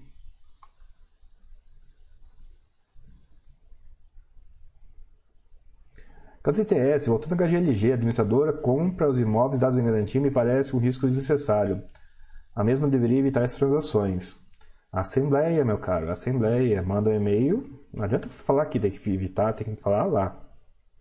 Manda e-mail e nas assembleias é, você pode condicionar o voto, ou pode votar não e justificar. O pessoal presta atenção nisso. Ainda que seu voto seja minoritário e perca. Mas é, é bom, se não, se não falar, a pessoa não vai adivinhar, né? Eles têm a obrigação de cuidar do patrimônio até de fazer negócios, melhores negócios é uma coisa que só, que só existe em gestor exclusivo, que não existe. Então, fazer negócios razoáveis, não exatamente os melhores negócios. Mas eles não estão entre as obrigações deles é, é, leitura mental sobre TCP/IP, né, ou leitura mental sobre rádio, tem que se comunicar lá. Imóveis dados garantias são sinal dessa estrutura que eu falei para vocês, né? O imóvel tem alguma algum financiamento e esse financiamento interfere primeiro antes de chegar no nível do fundo imobiliário, por exemplo, na questão da regra dos 95%. É um imóvel não limpo, né? Mas o imóvel, pela mesma regra, os imóveis que têm penhora não estão limpos, né? Então, variados níveis de não limpeza que existem nos imóveis. E aqui, também a tristeza de que não acontece muito em fundo de público geral, mas acontece bastante em fundo não listado, né? Às vezes o imóvel tá limpo e desaparece no meio do caminho, né? Sim, estou falando do FISD. FISD é um impressionante a história ali, cara. Impressionante. KTTS, você tem alguma informação se vai ter imóveis penhorados? Essa assembleia do HGLG eu acho que ela é remota, então não vou ter nem chance de perguntar lá. Boa de mandar o um e-mail e ver se o pessoal responde, né? É, um, É eles podem até se privar de responder, porque está respondendo caso individual e não caso público, mas às vezes responde. É interessante tentar pelo menos a informação. De novo, pessoal, mesmo que o pessoal não responda lá, essas comunicações, esses e-mails que a gente faz, modifica a cabeça do gestor. Nossa, 20 pessoas se preocuparam se vai ter imóvel penhado aqui ou não. É o tipo de coisa que a gente na próxima, na próxima, talvez a gente melhore a comunicação. Se ninguém reclamar, tá bom. Se ninguém reclamar, tá ótimo. Estamos fazendo tudo certinho. Uhul. Percebem, pessoal? Percebem? Ah... A proposta de troca do administrador do CXTL pode salvar o fundo dos mortos e imóveis ruins. Ai, ai, pessoal, o gestor faz diferença. Eu, eu nem levo tanto em conta assim, mas sim, gestor faz diferença. Agora, gestor nenhum melhora imóvel, tá, pessoal? Gestor nenhum melhora imóvel. É mais fácil um gestor piorar a vida do fundo, mas ele não, é, ele não tem tanta habilidade assim de melhorar o imóvel. Ele pode cuidar melhor ou pior do imóvel, é claro, isso faz diferença, né? Dá um exemplo na positiva, HGPO, né? antigo antigo. Nossa, me fugiu o nome antigo, mas enfim. Dois imóveis que tem obra. Cada dois anos tem. Mexe em pisos de estacionamento, mexe em ar-condicionado, dá uma, dá uma, dá uma. sai, sai dando uma revisão no L ponto. Faz diferença, por óbvio, mas. CXTL, né? Esse TRX também. Eu acho que aí é mais fácil, é, Selitiban, comentar o seguinte. De novo, a diferença entre logística, o imóvel perdido no meio da estrada, e logística, galpão logístico dentro de condomínio logístico. CXTL qualifica no primeiro, né? Imóvel perdido no meio da estrada. É uma complicação que às vezes tem a ver com o gestor, sim, mas muitas vezes tem a ver porque o gestor só compra esse tipo de imóvel, só cria esse tipo de imóvel. Então daí ele obviamente vai ter os problemas do tipo do imóvel e vai ligar no gestor por causa do tipo de alocação. Agora não é porque um gestor mexe com um tipo de imóvel que você tem que mexer com esse tipo de imóvel. Né? Daí, perceba, não é o gestor ou não gestor, é o tipo do imóvel ou não tipo do imóvel. Pode ser tão simples quanto isso, viu? 1986 Charlie acredita que o desenvolvimento de uma tendência. Hum, desculpe. Acredita que o desenvolvimento seja uma tendência em virtude da falta de imóveis logísticos bons disponíveis, melhor cap rate, lá, lá, lá, lá. Sim, Charlie. É uma passagem de algum dos cursos, não vou lembrar se é um ou dois, mas. Como que funciona a cabeça de Property? Tá barato, eu compro. Tá pronto, está barato, não tem risco nenhum, vou lá e compro. As coisas estão mais ou menos no preço. Eu pego alguma coisa que está meio para trás, dou uma garibada, dou uma reformada, retrofit, e daí vendo. Eu tenho um ganho de capital. Se está barato, eu tenho um ganho de capital só pela compra. Se está no preço, eu tenho um ganho de capital pela melhoria do imóvel, melhoria de reforma e não de construção. Ah, tá tudo caro. O único jeito de eu ter algum ganho de capital, algum alfa aí, é construindo. O Brasil está com juros baixos por algum tempo já. A crise veio nos deixar com juros baixos estruturais por mais algum tempo. A gente nunca, a gente não sabe como é um país, como é um país plenamente desenvolvido até que ele tenha juros baixos por bastante tempo. E é bastante tempo mesmo, estou falando de década aqui. Juros baixos por bastante tempo vai obrigar que, para ter um ganho diferencial em relação à mera posse, você desenvolva, corra o risco de desenvolvimento. Sim, eu acredito que desenvolvimento é um caminho para o Brasil chegar no nível de hits. Não porque a característica é essa, é porque é necessário fazer isso. Num país como os Estados Unidos, que tem longos períodos de juros baixos, os hits lá se metem com desenvolvimento, se metem com dívida, Não porque é bonitinho e tal, não porque a alavancagem é positiva em princípio não. Porque a mera posse traz um resultado abaixo da correr um risco um pouco maior em relação ao a mera posse, né? Eu não sei se eu, eu, eu, acho que eu comentei isso na entrevista do Arthur ou não, né? Mas o pessoal lá aprendeu a porrada. Vamos torcer que a gente aprenda com a porrada deles e não que a gente sofra aqui, né? Mas teve um momento que o juro era tão baixo por tanto tempo em que o pessoal tinha a seguinte ideia: qual o nível de alavancagem? E a resposta sem crise é o máximo que a gente conseguir. Né? Não tem nível inseguro. Veio a crise, por óbvio, daí o pessoal mudou o pensamento um pouquinho. Não. Qual o nível de alavancagem? O nível de alavancagem que é útil, não necessariamente o máximo. Existe uma diferença entre o que é útil e o que é o máximo vamos aprender. A gente está caminhando nessa direção. Não tem, vou te dar, não vou dar para vocês um número fixo, né? Cada caso é um caso, mas pessoal, é uma consequência, né? Ah, estamos com recorde de pessoas na bolsa, é uma consequência dos juros baixos. Ah, os fundos estão mexendo mais com o desenvolvimento, é uma consequência dos juros baixos, né?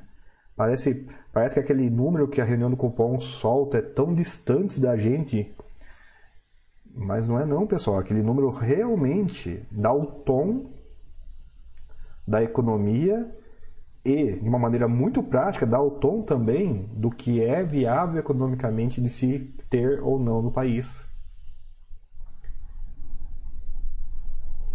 É um número que modifica as relações próprias, proprietárias de todo mundo, inclusive as de investimento, né?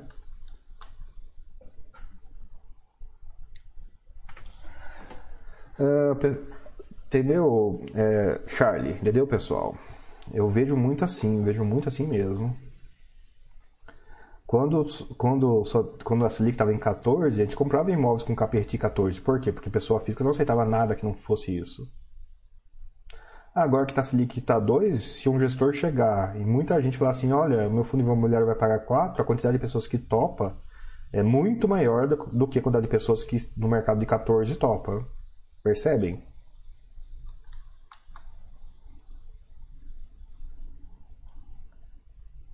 And, é, André, achei interessante a parte da entrevista em que vocês abordam a melhoria e transparência dos gestores nos relatórios gerenciais durante a crise. Vamos cobrar que sejam relegados da crise, vamos sim.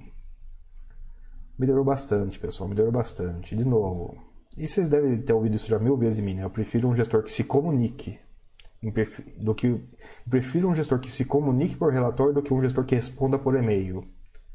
Porque eu mandar e-mail significa que já falhou o relatório. Uh, Diego Jorge, André, o próximo curso online ao vivo ficará gravado também? Não tenho informação disso não. Também porque, em relação a esse, esses aqui sempre foram gravados. Sempre ficam para trás por um tempão. Uh, Diego Ortega, quantos FIIs tem na carteira tem hoje? Pode falar, acompanhar todos mensalmente? Já saiu de muitos no decorrer do tempo?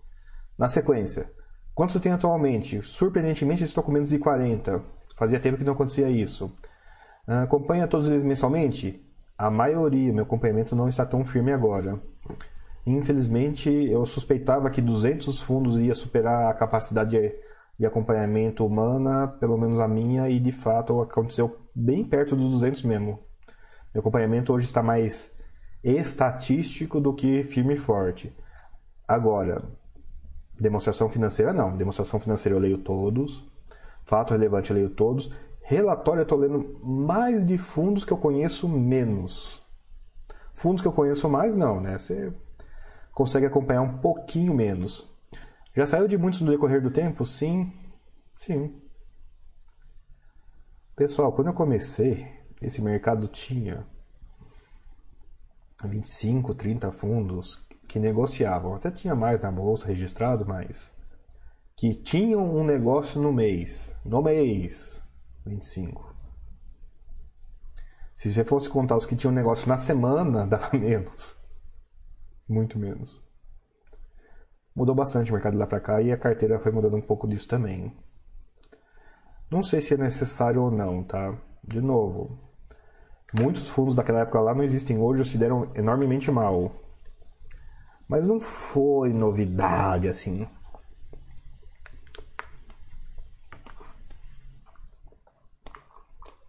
Hum.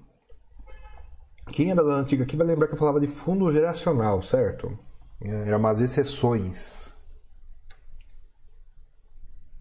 Vamos inverter? Dos primeiros 40 fundos do IFIX, qual que não é geracional? Dos primeiros 40 do IFIX, qual que não é geracional? Quem souber a definição de geracional, por favor, abre o IFIX, organiza do maior para menor. Vamos listar dos, dos 40 iniciais do IFIX, qual que não é geracional? Só para a gente, só gente responder essa questão com, com contexto, né?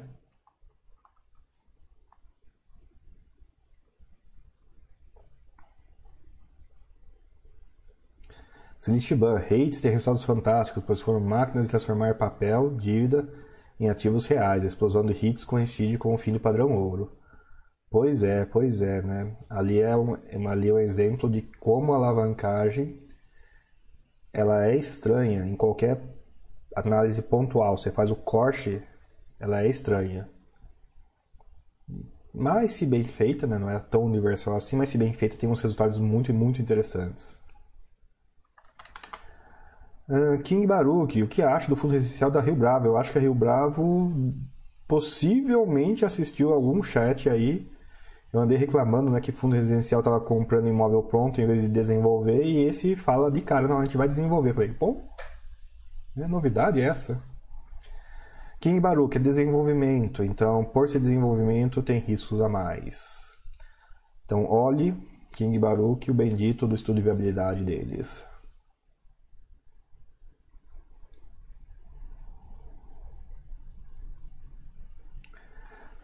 Ah, surfaram o mundo inteiro sem dinheiro, sem laço. Pois é. Slitban, dá uma olhadinha. Slitban em todo mundo, né? Dinheiro sem lastro, é que a gente pensa em lastro ouro como uma coisa que é universal na história, mas na verdade moeda lastreada é uma coisa meio recente né, na economia. A gente trabalhou com coisas, a gente trabalhou com moedas que não eram lastro em si mesmo, né? Elas só eram difíceis de replicar. Mas o lastro não era não era na utilidade, era na irreplicabilidade. É bem engraçado ver por essa perspectiva.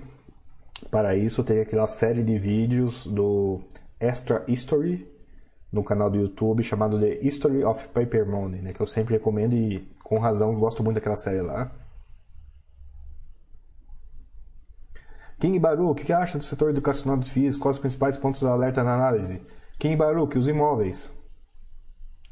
Na área de educacionais, a primeira coisa que tem que analisar são os imóveis.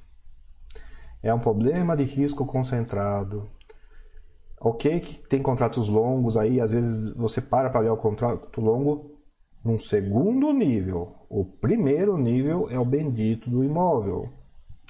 Você quer ter um imóvel que tenha outra utilidade, né? você não quer que ele seja um elefante branco na hora que você sair, que eventualmente a, a, a educacional tiver que sair. Ok, é quase nunca que acontece isso. Ainda assim, eu prefiro muito mais um educacional em prédios no meio da cidade do que um educacional que é um camp é perdido no meio do mato. Né? Ambos são educacionais. O que é que faz diferença? O imóvel. Porque os contratos são mais ou menos iguais, a possibilidade de sair são mais ou menos iguais, então qual, o que faz a diferença? O imóvel. O que é que você olha? O imóvel. Né? E o móvel tem, uma, tem três dimensões importantíssimas: a localização, a localização e a localização. Tem coisas, pessoal, que é simples assim. E essa é uma delas. Boa Ventura, André, esse site da B3 é terrível. Quando o CVM vai finalmente autorizar multibolsos Brasil? Boa Ventura, já está autorizado. É estranho falar isso, né? mas já está autorizado. Não é proibido multibolsas no Brasil, pelo contrário. O Brasil, às vezes, pelo bom tempo da sua história, teve multibolsas, né? Só que algumas foram quebrando ou foram diminuindo de tamanho a, a ponto do pessoal só ir para Boverge. Boverge. A Bovespa, sim, tinha grande relevância, mas até que a Boverge quebrasse, a Bovespa era secundária no Brasil. A Bolverde quebrou, sobrou uma grande no Brasil que daí foi assimilando todas as outras. O que a CVM está fazendo é facilitando, não é liberando, é facilitando a concorrência, a instalação de multibolsas no Brasil. Inclusive, pessoal, eu espero não ter passado muita vergonha lá, mas depois procurem aí. Audiência CVM, audiência SDM Sapo Dato Maria 9 2019.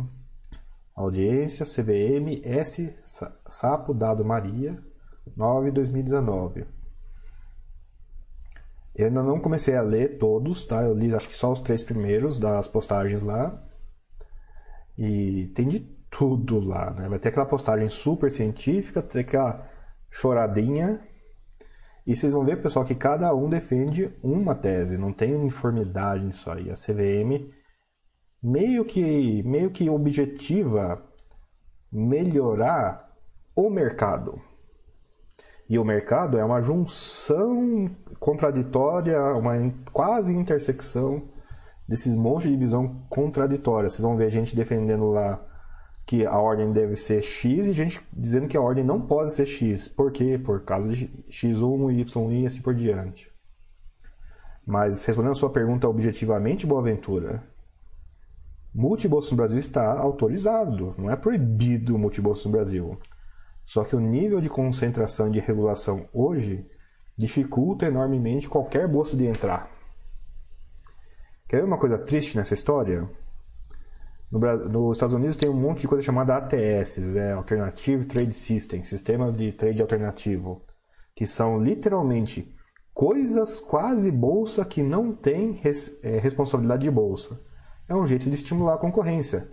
Olha, o cara vai se chamar de bolsa, mas não é. É um ATS, um sistema alternativo de trade. Ela não tem quase nenhuma obrigação, quase nenhuma obrigação de uma bolsa completa e funcional e, e interativa, como a gente conhece. E vai se chamar de bolsa. É um perigo informacional esse, é um perigo moral esse, mas é um jeito de estimular a, a, a concorrência. Isso sim, não tem previsão na regulação brasileira foi proposto por pessoas que participaram da audiência, não vi nada na direção disso na regulação, mas, por exemplo, é uma maneira desse de multibolsa surgir no Brasil, né? Ah, você pega um, sei lá, mercado Bitcoin. A gente não chama o mercado de Bitcoin de uma bolsa. Por quê? Porque não é bolsa para todos os efeitos em termos de regulação, mas vai vai que para estimular a concorrência a gente libera no Brasil o ATS. Liberando, liberando o Brasil no ATS. O ATS é obrigado a dar um preço melhor que da bolsa, se a bolsa tiver com preço melhor ou não? Essa é uma discussão infinita. Existe desde quando foi criado a junção de ao melhor preço, né, a melhor oferta de compra, a melhor oferta de venda nos Estados Unidos, é o mercado nacional em vez de só as bolsas. NBBO, não sei se alguém conhece o NBBO, né, o NBB né, o melhor o melhor bid inter, melhor bid nacional e o NB ou a melhor oferta nacional. Você consegue imaginar isso, pessoal? Vamos, vamos dar um passo no Brasil. Vamos supor que no Brasil tivesse computadores lá em 1960. Só para exemplificar, o Brasil tinha computador e tinha telefonia em 1960. Só para só brincar, não riam. Chega a CVM e fala assim: Ó, oh, você bolsa é, de bolsa de Sergipe? Qual que é aquela bolsa que é lá no Nordeste? Não é Sergipe, caceta. Não é Bahia. Se alguém lembrar aí qual que é a outra que é tinha uma bolsa, tinha duas bolsas no Nordeste. Estou tentando lembrar qual que era a mais relevante. Será que era Bahia? Estou na dúvida agora. Mas enfim. Numa versão alternativa steampunk do Brasil de 1960, a gente tinha telefonia em 1960 e tinha computadores em 1960 e a CVM chega assim para Boverge, aquela bolsa ali que o pessoal usava em São Paulo meio esquisita, a Bovespa, aquela bolsa esquisita que o pessoal usava em São Paulo, a Boverge, que era um pouquinho mais organizada, e essa que era do Nordeste, que eu não estou lembrando o nome agora, fala assim: Ó, vocês aí que todo mundo negocia vale aí que eu sei, tá? Chegou uma ordem aí de Vale do Rio Doce. É Vale não era Vale 3 na época, era outro código aí, inclusive. Chegou uma ordem Vale 3 aí, ó. Vocês são obrigadas a mandar essa ordem para a bolsa que tiver com a melhor execução. Não importa o preço que está na sua bolsa aí, não. Se na Boverge tiver melhor, você manda para a Boverge. Se for a outra lá do Nordeste, você manda para outra do Nordeste. Ah, o pessoal comentou aqui, a Porto Alegre tinha bolsa. Tá lá, que seria Porto Alegre. Vocês conseguem imaginar isso, pessoal, né? Vocês olham um book, vocês veem lá a oferta de compra e a oferta de venda. É um conceito um pouco incomum para a gente. Existir, ser comunicado e ser utilizado uma melhor oferta de compra nacional, uma melhor oferta de compra de compra ou de venda nacional, de forma que você pode até não ser obrigado a mandar a ordem para outra bolsa se você não quiser, mas você é obrigado a cruzar essa ordem contra a melhor oferta nacional. Tem nos Estados Unidos, tem no Canadá, não tem na Europa. E é uma briga sem fim, onde tem e onde não tem. Procurem, pessoal, audiência SDM 09 2019. Para quem tiver com paciência, tem discussões muito interessantes lá. A minha mesmo, eu percebi que eu fui muito mais detalhado do que deveria, mas tem um momento lá que eu falo sobre é, qual a relação de, da Lua, da altura dos terrenos da Escandinávia com multibolsas no Brasil. E sim, tem um momento em que a Lua, a altura dos terrenos da Escandinávia e ter o número de bolsas no Brasil se, se interrelacionam. Esse é o tipo de discussão que tem que ter para ter multibolsas no Brasil. Então, não é só a CBM decidir que liberar, já está liberado, mas tem umas coisinhas aí astronômicas que a gente precisa levar em consideração literalmente astronômicas que a gente precisa levar em consideração quando a gente vai ter multibolsas no Brasil. Ai, ai. Bom, eu já trouxe, trouxe um assunto para vocês aqui, vou aproveitar que dei uma acalmada nas, nas dúvidas e falar uma outra coisa para vocês. Essa aqui era uma briga pessoal e é aquelas, né, aquelas brigas que a gente acha que nunca vai dar, nunca vai dar resultado, né, mas conversando com o gestor parece que o negócio andou um pouquinho. Deixa eu pôr aqui para vocês verem.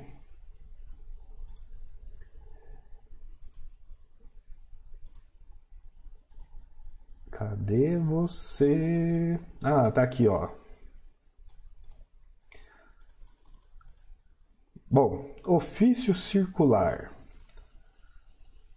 Listagem de fundos de FII Infra e FDIC. Né? Você já ouviu falar de FII Infra?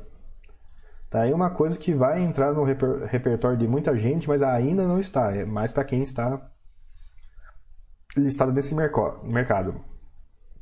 Com o objetivo de atender a demanda de listagem de novas categorias de fundos regulados pela CVM 555-606 para negociação em mercado de bolsa, a B3 informa que a partir de 6 do 7, segunda-feira, serão aceitos pedidos de listagem de fundos de investimento de infra Ó, aqui, ó, F, I, infra, né? Para não confundir com FII, para não ter dois FII no Brasil, tem os FII imobiliário, abreviado I, e vai ter os fundos de investimento em infra, abreviado infra.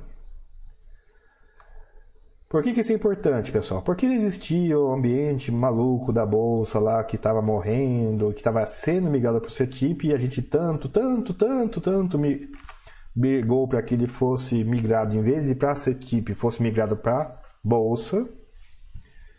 E fico feliz em saber que a bolsa se sensibilizou, ou os gestores né, ficaram sensibilizaram a bolsa, no sentido de que sim, para com essa palhaçada de pôr isso no CETIP, vamos pôr isso na bolsa.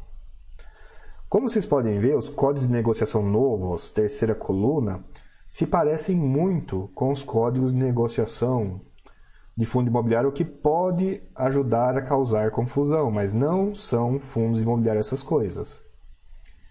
Só para vocês terem uma noção, esse aqui são, é um fundo de debentures, de infraestrutura, ele é isento, igual fundo imobiliário, inclusive no ganho de capital, diferente do fundo imobiliário. A cota sênior, a cota menos daninos. Isso aqui é um ETF de renda fixa Esse aqui é outro fundo de debêntures também de infraestrutura. Esse eu não sei, esse eu não sei, esse eu não sei. Esses dois UNAG aqui eu acho que é crédito estudantil e tá um rolo do fenomenal lá. Mas vai ter esse diabo de coisas negociando na bolsa agora com o código 1112. Quem não soube ou não saiba, antigamente esses eram os códigos de negociação anteriores.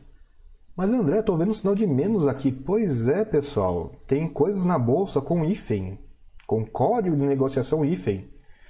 E era engraçado, até um pouco ainda, até, até esse fato comunicante sair, era uma história engraçada no seguinte sentido. Ah, eu quero comprar esse cara. Você saía ligando para as corretoras, uma por uma. Ah, vocês negociam ativo com IF, com IFEM? Ah, sim.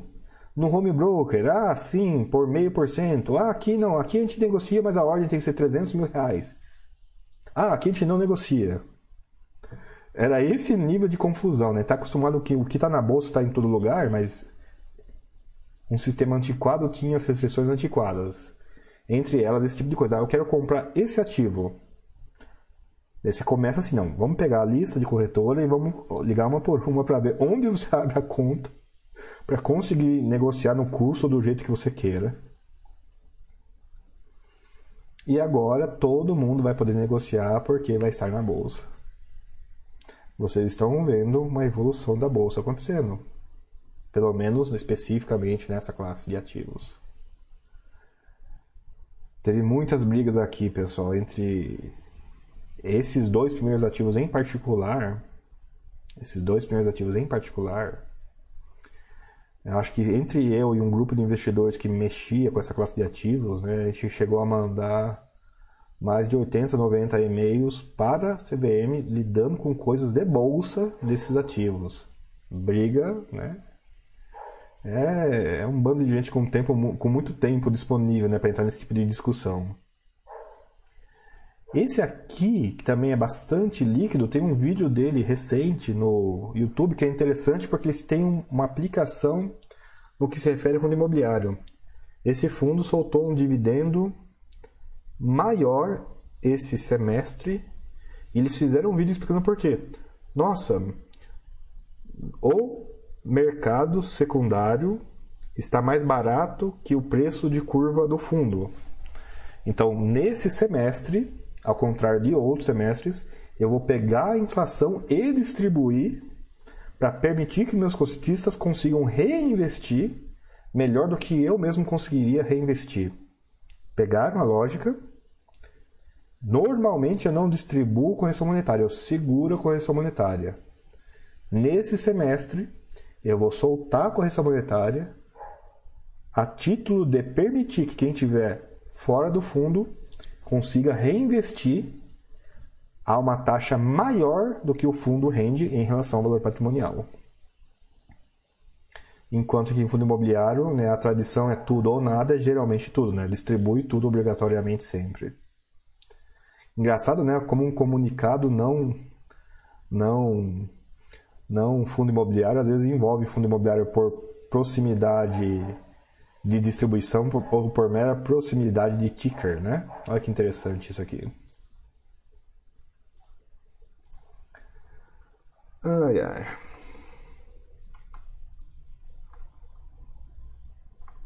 Selitban, o certo seria integrar esse tipo com bolsa para compra e venda de tudo, inclusive mercado secundário, CDB, debenture, tudo na bolsa. Sim, Selitban, sim. É uma história muito interessante essa. O que, que eu diria, o que, que vocês achariam da possibilidade de uma pessoa física ser responsável por mais de dois terços de todos os negócios CRI da bolsa? Por exemplo, né? Vocês estão assim numa mesa de bar, uma mesa de bar, Aí você conversa, começa a conversar de, de bolsa e o cara fala: Ah, que legal, eu mexo com bolsa. Ah, o que, é que você faz? Ah, eu negocio CRI, eu fiz, eu fui responsável por mais de dois terços dos negócios de CRI da bolsa inteira em um ano. Né? Vocês provavelmente não vão acreditar nessa pessoa física. Embora eu peço que vocês acreditem em mim, eu já fui responsável por mais de dois terços dos negócios negócio não em volume, por óbvio, né? Negócio é ordens se cruzarem na bolsa e isso fechar o negócio. Eu já fui responsável por mais de dois terços dos negócios CRI da bolsa inteira. Por quê? Porque tinha um CRI lá, de preço reduzido, né? Uma coisa rara, mas existe. E tinha pessoa física vendendo e eu estava lá na ponta compradora. E eu né, literalmente executei tantos negócios na bolsa, mas tantos negócios na bolsa nesse ativo de quantidade pequena, que eu um dia estava olhando a lista dos negócios e eu reparei, nossa, o ticker que eu estou negociando aparece tanto né, nesse arquivo, daí eu fiz uma estatística. Por quantidade de negócio, é, eu, fui, eu, fui, eu fui relevante nesse, na para a bolsa? Sim, né? a bolsa devia por, me dar um prêmio lá, porque eu dei liquidez para o Bovespa Fix, eu fui responsável por mais de dois terços dos negócios da bolsa inteira, numa classe inteira de ativos, que chama-se CRI. Por quê? Porque estava disponível, ao contrário de estar na CETIP. Por estar disponível no tal de Bovespa Fix, que estava disponível em algumas corretoras, não em todas, ainda assim eu achei um ativo, eu queria, e esse ativo tinha sozinho mais presença em pregão do que é o resto dos ativos CRI, cota de fundo, quase tudo do Bovespa Fix. Quase tudo do Bovespa Fix, esse ativo sozinho tinha mais negócio que quase todo o resto da bolsa. E daí eu paro e digo para vocês, só teve negócios porque eu fui lá e agredi essas ordens aí nessa frequência maior. A mera disponibilidade criou a liquidez do mercado, porque isso é óbvio, né? Se não está disponível para negociar, que chance de liquidez tem esse ativo? Você já conhece uma pessoa que chegou a ter 4 mil? Não, não vou, não vou nem falar errado, deixa, calma aí. Ah, papapá, papapá, papapá. Olha que história legal é essa, para gente fechar o dia aqui. Cadê meu imposto de renda? CRI, ó, tem uma planilha só de CRI, pessoal.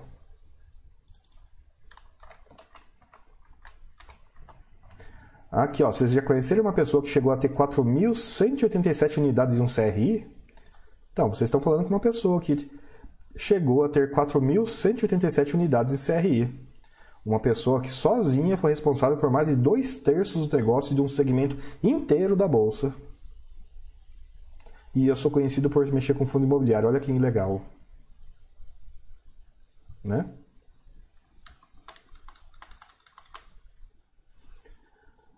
Ai, ai. King Baruch, faz quantos anos que você investe? E quando atingiu a sua liberdade financeira? King Baruch, eu comecei a investir em 2007, então, né, para não errar a conta, né? 2020 menos 2007, invisto há 13 anos. Quando consegui a, a liberdade financeira? Eu consegui ela em 2012, mas é que eu fui muito agressivo no meu nível de poupança. Meu nível de poupança começou em 66% e eu mantive ele não abaixo de 50 e tantinho por todo o tempo. Pega duas bolsas em alta, né? Pega duas, pega uma crise, né?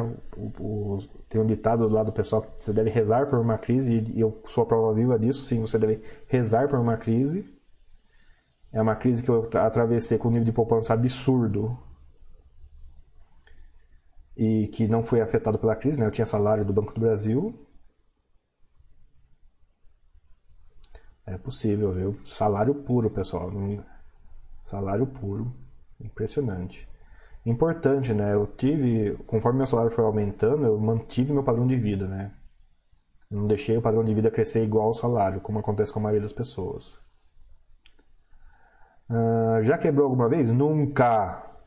Não acho graça nenhuma do pessoal que é trader e fala assim: ah, já quebrei uma, duas, três, quatro, cinco, seis vezes. Para mim isso é resetar a vida. Não, resetar a vida não vale se a pessoa não tivesse quebrado nenhuma vez e tivesse reduzido os rendimentos dele a um décimo, a um décimo, para evitar quebrar, esse cara provavelmente estaria melhor do que, se, do que ele quebrar duas ou três vezes com o retorno que ele teve.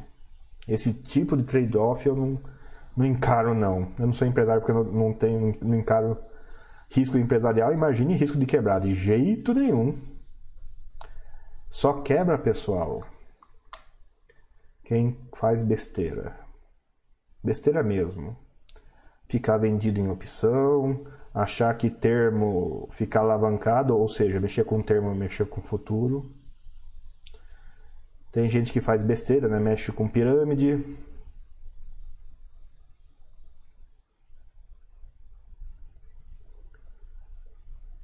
Vocês acham, por exemplo, vocês me conhecem aqui de talvez até de longa data. Minha família tem uma noção que eu mexo com bolsa, noção. Eles não me assistem aqui. Eu não consigo convencê-los a pagar os empréstimos pessoais que eles têm no banco ao mesmo tempo que eles mantêm poupança. Né? Eu mostro para eles, olha, eu sou imposto de renda. Você está ganhando 600 reais com sua poupança e gastando 10, 12 mil reais com juros. E o banco diz, ó, esse ano você pagou de juros tanto. Não está nem escondido, está escrito, ó, seu, seu custo em juros esse ano foi 12 mil. E seu rendimento na mesma folha com esse seu dinheiro na poupança foi 600. Eu não consigo convencer minha família a pagar o banco. Eles vão se sentir muito, eles vão se sentir, eles se sentem melhor pagando 12 mil para o banco do que perder o número que está lá, o saldo na poupança.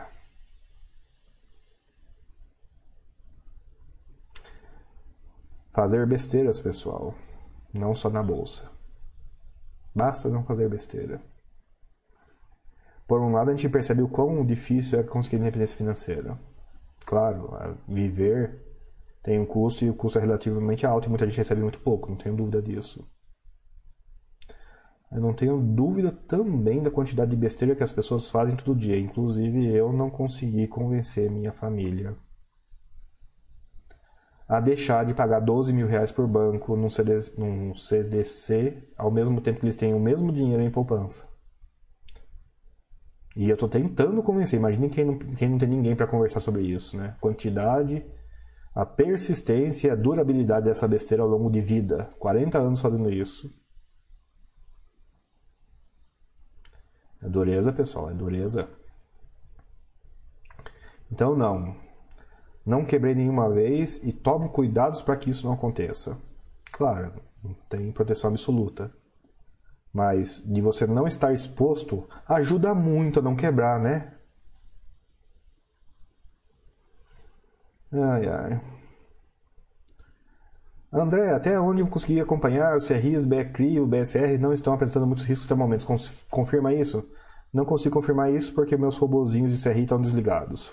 Então, até que eu consiga religá-los, não vai rolar. E mesmo que, mesmo que eu pudesse, eu não posso, porque eu não tenho CNPI. Uh, divide os em percentagens iguais ou tem pesos muito diferentes? Divido preferencialmente em, em, em posições iguais, permito que tenha alguns até o dobro do, do, tamanho e alguns até a metade do tamanho típico. Eu tenho um tamanho típico que é literalmente igual para todo mundo, mas alguns eu permito dobrar esse tamanho típico e permito que tenha menos que até a metade do tamanho típico. Por quê? Porque não, não vale a pena você colocar o mesmo risco num fundo muito multi e um fundo mais concentrado. Não. É claro que você tem que colocar um pouco mais no fundo muito diversificado e um pouco menos no fundo menos diversificado. Um pouco, não muito? Não, porque se você seguir, pessoal, alguma regra que considere toda, toda o risco, vai acontecer que a sua carteira vai ficar parecida com o IFIX. Uma posição é 200 vezes maior do que a última. E daí, pessoal, você não está diversificado. É a situação do cara que tem 10 fundos e um é 4 quintos da carteira. Adiantou o quê ter 10 fundos ou ter 20 fundos assim? Não adianta nada. Então, por isso, não deixar que um fundo sozinho seja dominante da carteira, porque você não está diversificado. E possivelmente olhar muito torto para aquele fundo que você tem uma quantidade tão pequena que não faz diferença nenhuma na sua vida. Por isso, pode ter tamanhos diferentes, mas não muito grandes e não muito pequenos. Está no livro isso daí, inclusive. Você investe em ações somente em FIIs, visto mais, invisto em ações também E FIP e FDIC. Eu gosto de, de ativo estruturado. As ações que eu invisto são imobiliárias, que é o único setor que eu entendo. Eu não consigo é, consigo não consigo entender assim, ah, eu olho uma demonstração financeira de fundo imobiliário, ela é curta. Eu olho uma demonstração financeira de uma construtora, de uma property, ok, ela não é curta, mas são coisas que eu alcanço. Eu gosto de investir olhando para demonstração financeira, eu não gosto de investir olhando para quadro. Eu sei que aqui na base o pessoal usa quadros, usa métricas principais, funciona para ação, mas no meu estilo não, não alcança esse, esse tipo de informação. André, você só acumula ou especula também? Eu tenho dois terços da carteira acumula e tenho um terço da carteira onde posso ter movimento. Eu faço as duas coisas, dou ênfase em acumular. Você era funcionário do bebê? Sim, eu era funcionário do bebê. Eu fui mexer com o FGTS no financiamento da minha mãe, que está no, no Banco do Brasil. O cara olhou para minha carteira e falou: Nossa, você é colega do banco? Eu, não, já fui colega do banco, me demiti. Né? Daí conta a história, né? bem genericamente. Inclusive foi virou história mesmo, né? Que depois que eu terminei de mexer com a FGTS desse financiamento da minha mãe, tá no meu nome, mas é para por causa dos meus pais, na verdade. Eu ainda convenci o, o, funcionário do banco a investir em fundo imobiliário. Foi um dos meus convencimentos mais rápidos. Eu levei menos de 40 segundos para convencê-lo. Quando o cara mora na capital, né, é mais fácil convencer. Quando o cara não mora, é um pouco mais difícil. Lembra de uma entrevista antiga que eu estava 100% de FII? Acha, você ainda acha que é FAR e é viável? Acho. Duas vezes, pessoal, você mostrou viável. Eu saí em 2012 empatado, sem margem nenhuma. Deu uma crise de mais de meia década e foi viável. Teve essa crise agora que o pessoal perdeu as estribeiras e continua viável. Né? Se eu acho que é viável, eu sou, eu sou meio que a prova viva de que é. Minha independência financeira foi com base de salário, pessoal. Minha independência financeira foi com base, ok, em bolsa, mas com ativos tidos como mais conservadores. Sem truque nenhum. Carteira pulverizada. Né? O pessoal fica me zoando. Ah, André, você não, você não diversifica, você pulveriza. Funcionou duas vezes. Por mais de uma década, que foi literalmente mais de uma década em crise. Compara com quem mexeu com opção binária, né? quem vivia de opção binária. Compara com quem vivia de vivia de pirâmide. Compara quem estava brincando com alavancado de termo com o mercado subindo. Né? Quem que se lembra daquele leilão maluco de Gafisa? Eu conheço, eu vou, eu vou falar que compara com quem estava vivendo de opção. E olha que eu conheço gente que vive de opção, cara. E você vê que o pessoal é super, super centrado. É que eu dou exemplo disso, porque eu sei que muita gente se estrupia com opção. Mas eu já cheguei a conhecer também gente que consegue, consegue, pessoal, viver mesmo. É a vida da pessoa. Paga, paga casa, comida, educação, viagem, paga a vida da família inteira por décadas mexendo com opção. Mas ele não faz essas maluquices que a gente vê aí nos fóruns, obviamente. Eu acho que é possível sim. Eu acho que é possível sim. Agora, vocês viram eu voltando dando aula aqui no meio da crise e tal, né? É um bom dinheiro, não vou, não vou reclamar. Agora é uma história que talvez vocês não estejam sabendo, né? Eu fui convidado para virar sócio de casa de research no meio da crise. Longa história curta, eu recusei. Por quê? Porque a vida de investidor é muito mais tranquila. Já estou independente, está funcionando, por que, que eu vou querer encrenca para minha vida? O pessoal ficou um pouco surpreso, mas tudo bem, acontece. É um dinheiro bom, cara. Casa de research é dinheiro, viu? Nossa senhora. Como é, como é um dinheiro bom esse? Ah, nem pensar muito nisso. Ah, brocando. Aplica em hits também. Você vê, vê vantagem em FIIs. Não aplico ainda, mas pretendo. Ah, Eu estou devendo há muito tempo de abrir uma conta internacional. E acho que chegou o momento. Eu passei de um limiar de patrimônio que agora eu, eu, eu devo ter um pedaço lá fora, né? não só poderia, mas agora eu devo ter um pedaço lá fora. E provavelmente vou para HIT, porque HIT é o que eu entendo. E pessoal, a gente acha que o mercado desenvolvido é inteligente, não é. O mercado desenvolvido ele é grande, ele é extenso, ele é líquido, mas ele é tão inteligente quanto qualquer outro mercado. Sentar a bunda na cadeira é muito recompensador. É o que eu não consegui parar para fazer ainda com HIT. E não vai ajudar nada esse ano também, porque talvez eu volte para operações estruturadas. Essa história de taxa zero na negociação de ativos não FII me está coçando a mão para montar a operação estruturada de novo. Daí talvez atrase um pouquinho mais ainda, mexer com HIT de novo.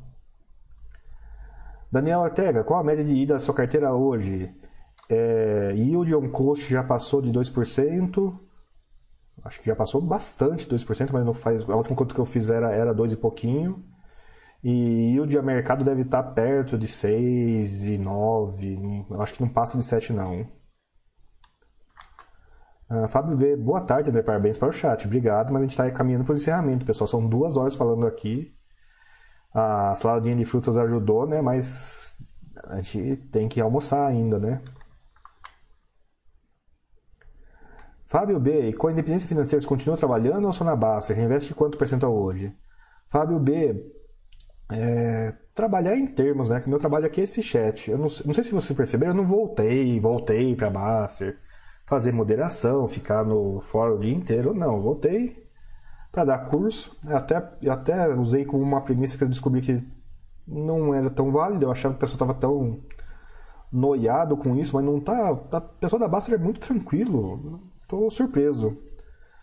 Então, eu voltei também porque essa, essa entrada de investidores entrou muita gente que não, não teve instrução. Daí eu falei, não, né, vou aproveitar um pouquinho, né? Justifica dar um pouquinho de curso para um mercado que ganhou um milhão de investidores, né? Meio milhão no de FII, mas a Baster não é FII, a Baster é ação também e outras coisas, né? Ah, não, vou, é válido dar curso para essa turma nova. Mas não, eu faço freelance, no entanto.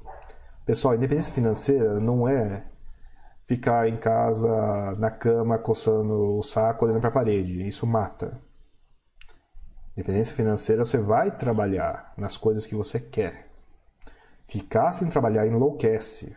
Né? Pensar enlouquece, pense nisso. Independência financeira ociosa enlouquece. Você não pode ser independente financeiro ocioso. Então eu continuo trabalhando sim nas coisas que eu quero. Eu escolho, eu recuso, eu tenho liberdade. O objetivo da independência financeira é a independência.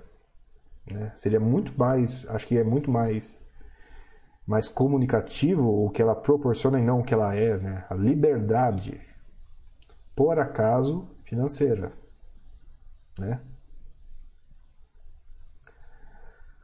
Ah, Santiban vai fundo nos hits, queremos chat de hits. Pessoal, hit é que nem property, é, eu não preciso entrar em hit para vocês. As análises de ação de Propert vale para HIT, não muda nada, pessoal. Vocês já têm, vocês não precisam esperar eu. Vou repetir porque isso é importante. Como é que analisa HIT? HIT tem dívida. HIT se comporta como Propert. HIT é uma Propert com payout alto. Como é que se analisa HIT? Se analisa como Propert. BR Property, São Carlos, Iguatemi, seja o que for, você já tem aqui o pessoal de ações. Você já tem número de hit nos quadros, você já tem tudo o que precisa para hit, pessoal. Não precisa esperar ninguém, não precisa esperar ninguém, você já tem. Não sei se vocês têm essa visão, mas hit investir em hit é que essa é uma visão que tem no Brasil, né? Que o fundo imobiliário não é hit, então a gente tem essa discrepância na nossa cabeça, mas lá fora não existe essa discrepância. A análise de HIT é análise de ação. E é com base nisso que eu paro para vocês e digo para vocês. Vocês não têm que esperar nada. Vocês têm que ter cabeça, um pouquinho de ação para analisar HIT, porque HIT é uma ação Com payout alto, não é mais nada. Não tem nenhuma diferença, pessoal. É isso que é HIT. Ah, HIT é fundo imobiliário? Não. HIT é uma ação com, do setor imobiliário com payout alto. Acabou a definição de HIT. Ah, FIT é fundo imobiliário? Não, pelo amor de Deus, não. SIG de Portugal é muito mais HIT do que fundo imobiliário é, HIT, assim como FII no Brasil é muito mais HIT do que FII em Portugal, né? Confuso isso, mas é porque tem FII também em Portugal, que é uma, é, um, é uma outra história completamente estranha. Não esperem por ninguém, pessoal, para mexer com HIT. Você já tem instrução aqui de como abrir conta lá fora. Você já tem gente aqui mexendo com ações imobiliárias. É essas pessoas que tem que ir atrás. Brocardo, ver hits com 6 mil imóveis até desanima de olhar FII. Pois é, pessoal, imagina a tranquilidade. Hit com 6 mil imóveis, você vai olhar qualquer endereço? Não, você vai olhar a demonstração financeira, é o que é relevante. Tudo bem, você pode ter sensibilidade do setor, educação, é, entretenimento, enfim, mas. Você não olha imóvel. Você não olha de jeito nenhum imóvel por imóvel. Você acha que quando tributar dividendos e FIIs vai estar incluso na taxação? É, não sei, mas é o seguinte: se LCA, LC, se LCI CRI for tributado, o FII vai junto. FII, pessoal, não é especial. FII é o setor. O setor puxa benesses. Se a parte financeira do setor for tributada, LCI e CRI, não vejo por que não. Temo, inclusive, que a LIG é a pavimentação da tributação, inclusive. A LIG ser a única coisa isenta, o resto tudo ser tributado. LIG.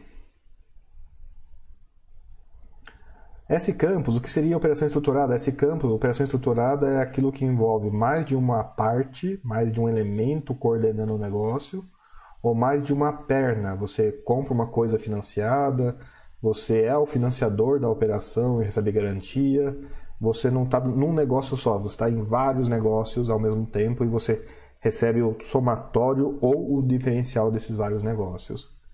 Você pode entender isso também como fundo fechado ou ETF, porque fundos fechados tendem a ser operações estruturadas, embora não seja a definição. Operação estruturada é essa.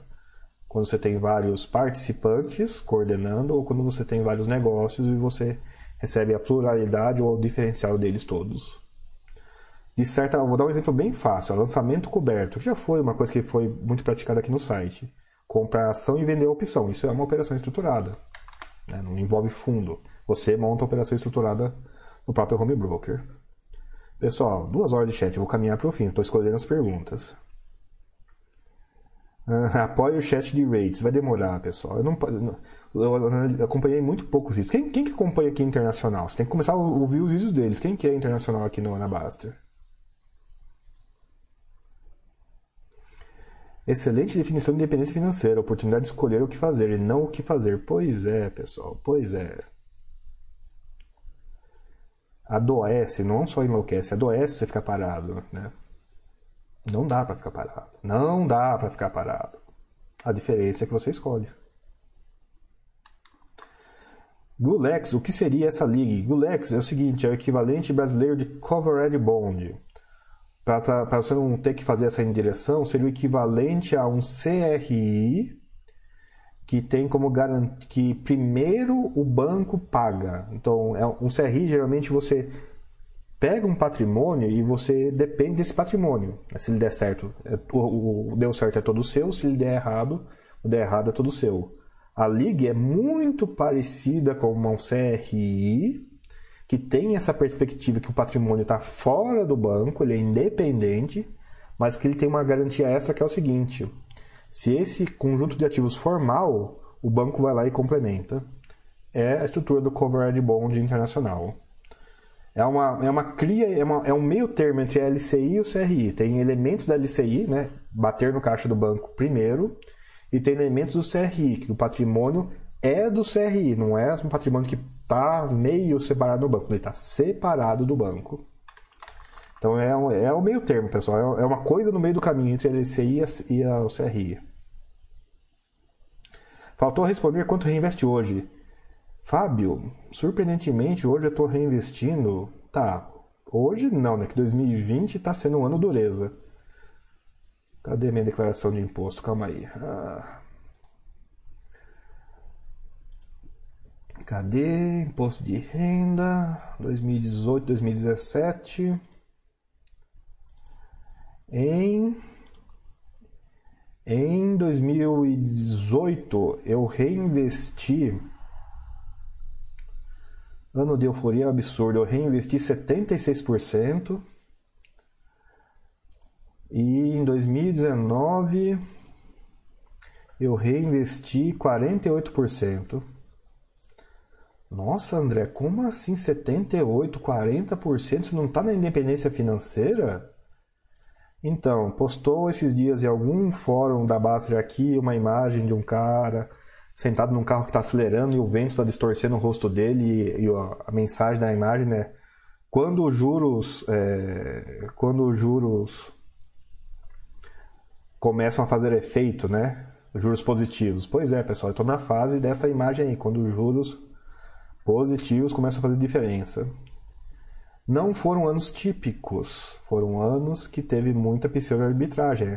O grosso dessa renda, como eu não considero pseudo-arbitragem renda, né, não entra na minha conta de renda, mas ele é um lucro, ele afetou. Né? O lucro na, no imposto de renda é dinheiro que entrou, então aumentou enormemente minhas taxas de reinvestimento nesses anos bons. Nesse ano de agora, não, eu tô no prejuízo, tô com prejuízo monumental. Não é prejuízo teórico, não. Eu fiz algumas operações em março, cara.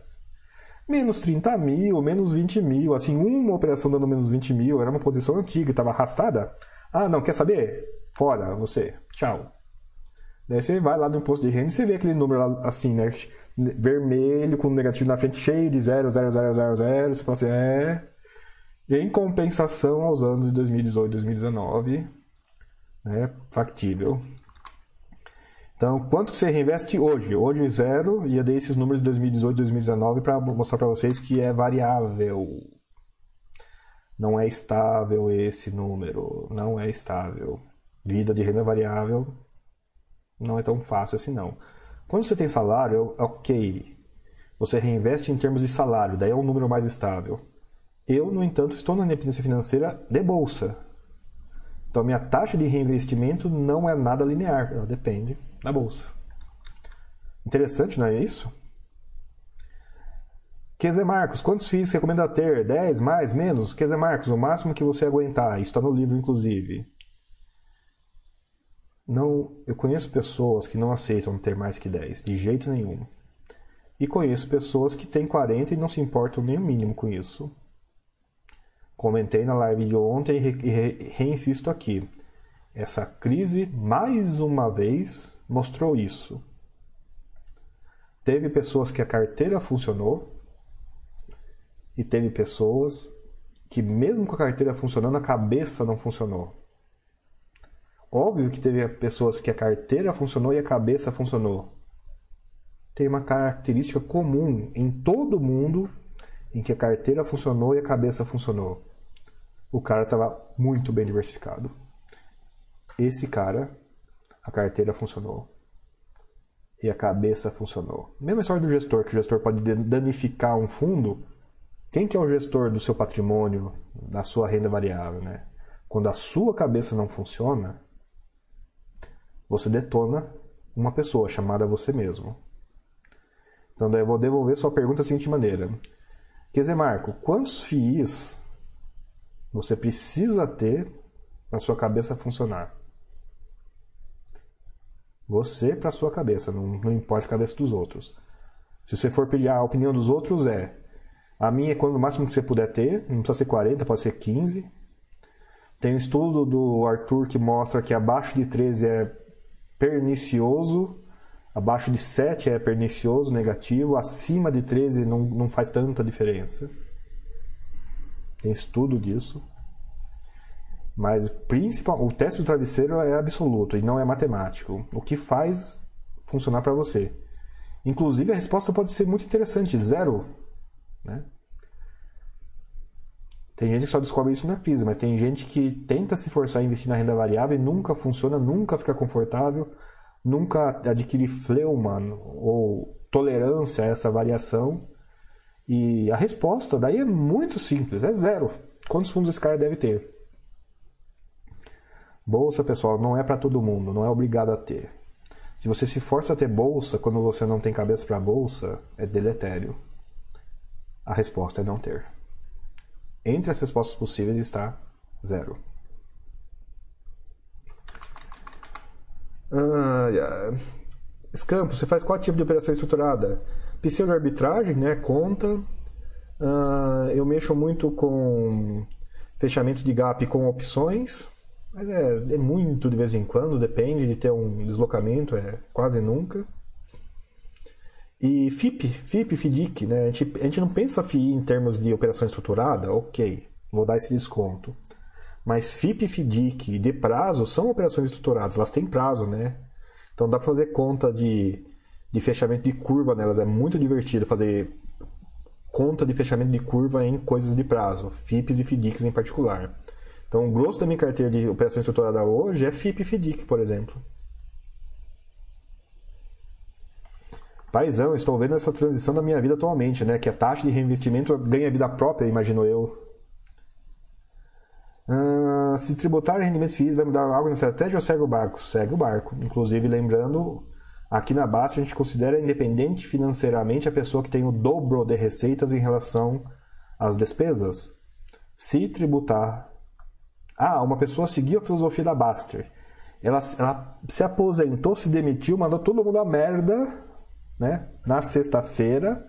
E no domingo à tarde sai um, uma versão nova do Diário Oficial que diz que está tudo tributado em 30%. Essa pessoa, claro que vai ficar triste, mas não vai ficar falida. Toca o barco, não muda nada. André, tem mais informações sobre essas operações para aprender? Tá, vou encerrar com essa. Pessoal, já vou me despedir que está muito longo esse chat. Operação estruturada tipo FIP e FDIC, pessoal, é igual FII. Tem a lista na bolsa, pega a demonstração financeira, elas não costumam não ter relatório gerencial, algumas têm, surpreendentemente. Mas você tem que encarar análise de tipo de demonstração financeira. Se você não faz análise de demonstração financeira, não adianta nem olhar para esse pessoal.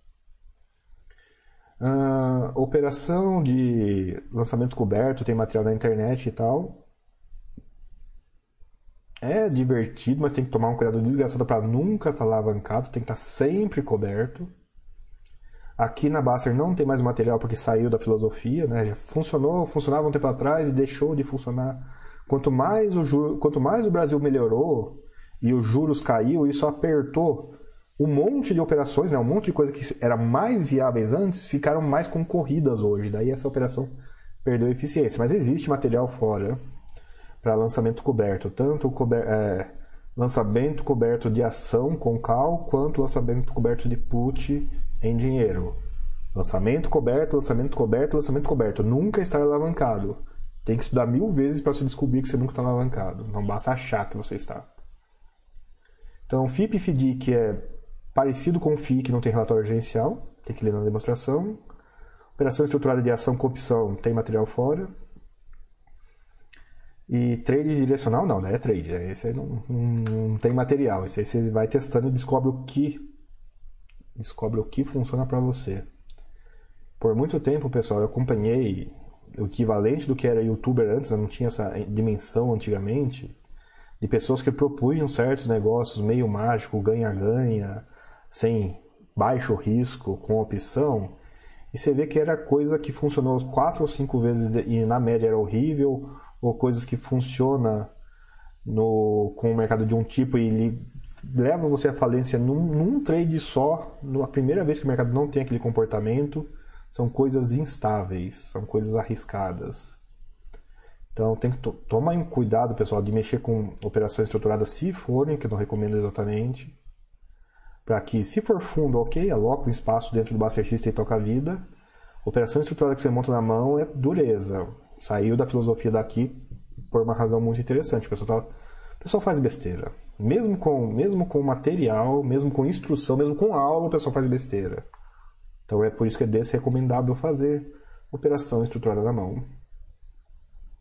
Ok, pessoal? Importante isso. E com esse tema bastante diferente, eu não queria terminar num tom assim. Tem mais algum? Ah, tem! Então pronto, ó, vou terminar o seguinte. É...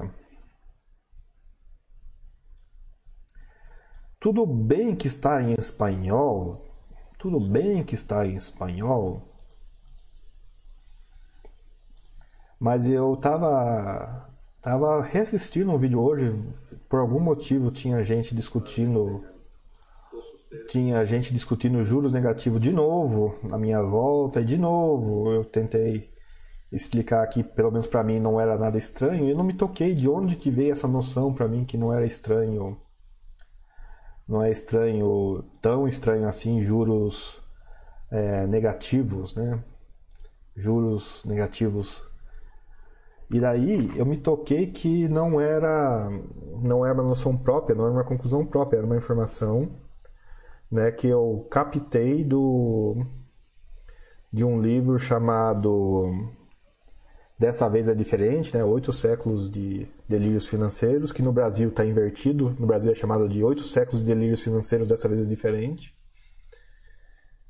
É um livro que está esgotado, é difícil de encontrar hoje, mas é um livro que eu me, eu me obrigo a ler todo ano para me manter são em relação às discussões de jornal sobre crise e não crise, o que é bom, o que é ruim. E em algum momento daí o livro foi citado e tal, daí alguém citou esse, esse vídeo aqui, que no minuto 54 acontece uma coisa engraçada, né? Basicamente a moça, a autor do livro aqui está prevendo o que está acontecendo agora, né? O mundo inteiro em juros negativos e como isso faz sentido, particularmente na situação atual de juros negativos Juros negativos têm uma utilidade, caso vocês não saibam. E eu não tinha sacado disso, né? No livro tem essa informação e para quem não tem acesso ao livro, porque está completamente esgotado. Embora ele seja sensacional, o livro é sensacional, principalmente para as pessoas que têm problema de sono. É, sem... é maravilhoso o livro. Sugiro que le... assistam esse vídeo. Esse vídeo é tão antigo que é do tempo que o YouTube não tinha legenda automática. Então, você vai ter, que, vai ter que encarar o espanhol mesmo, tá? O vídeo é tão antigo que é do tempo que o YouTube não tinha legenda automática. Mas é um vídeo tão antigo que prevê, ou pelo menos explica, que sim, o um mundo com juros negativos não só tem sentido, como tem uma utilidade. É claro que quem né, pegar o livro e mostrar e falar assim, não, tá, tá na minha prateleira, hoje consegue né, pagar de bonzão, mas quem não tem daí apela para essa versão aguadinha e resumida aqui, muito resumida aqui, que é esse vídeo. Ele passa um pouco a ideia, mas nada como o livro, né, para ficar repetindo e repetindo e repetindo e mostrando e mostrando e mostrando que as crises têm né, justificativas diferentes, mas elas basicamente prosseguem de maneiras usuais, poucas maneiras usuais. E, levando essas poucas maneiras usuais a alguns extremos, sim, o mundo em juros negativos não era impossível, como era factível e tem uma utilidade. Ok, pessoal, 2 horas e 20. Vou encerrando por aqui o chat de fundos imobiliários pela Baster.com. Espero sinceramente que tenha mais ajudado do que atrapalhado, né? Que eu sei que pegar em assunto complexo não às vezes causa confusão. Espero que tenha delimitado bem onde as coisas se encaixam e onde as coisas não se encaixam quando se aplicar a filosofia da Baster, que sim, vale a pena seguir, tá, pessoal? Tem os avisos usuais, né, da reserva de emergência, né, os avisos usuais, né, de se alimentarem bem, ainda essa crise sanitária ainda está um pouquinho longe de, de, de, ser, de cair ao nível de ruído. A gente não vai desaparecer isso, pessoal. Não tem, um, tem esperança que isso vai desaparecer. Mas ela vai cair no nível de ruído e acompanhamento, como o H1N1, como o SARS-CoV-1, né?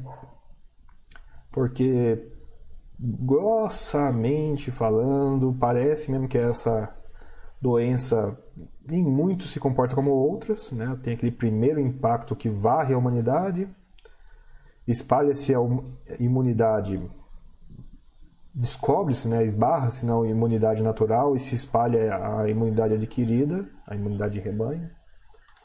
Então vai ter um, vai ter um tempo ainda até que isso caia para o nível de ruído. Então a gente precisa sim estar com a reserva de emergência em dia, precisa, precisa sim estar com alimentado e com a saúde em dia para a gente poder fazer investimentos nesses tempos turbulentos.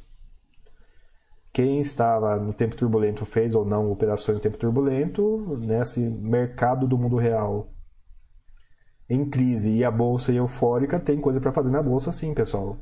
Por exemplo, pseudo-arbitragem, que tanto, tanto, tanto, tanto, tanto, tanto, tanto, tanto, tanto, tanto jogou dinheiro da minha conta em 2018, em 2019 e, com, com alguma estranhamente está com um cara que vai talvez jogar um pouco de, um belo tanto de dinheiro em 2020 também, contra todas as expectativas, inclusive. Ok, pessoal, vou ler aqui só o pessoal dos agradecimentos, mas está encerrado. Murilo, obrigado de nada. Marco, obrigado de nada. Bom, Heitor, excelente chat, como costume, obrigado, que bom que foi proveitoso. Meal, que valeu, valeu. Del Canto, ótimo, muito obrigado, que bom gostou. Citibão, obrigado, abraço, abraço, que bom gostou. F. Lo... F. Logil disse. Obrigado, de nada, ele F. Logil... Ah, travei, não teve jeito. Paizão, obrigado pelo chat excelente, que de nada, Paizão, que bom gostou. S. Campos, valeu, valeu. Encerrando, pessoal. Desejo a todos ótimos investimentos, Bom almoço, né? Tá na hora. Belo final de semana e bons negócios. Bora pra frente que tem o resto de 2020 pela frente. Abraço, galeras, e até!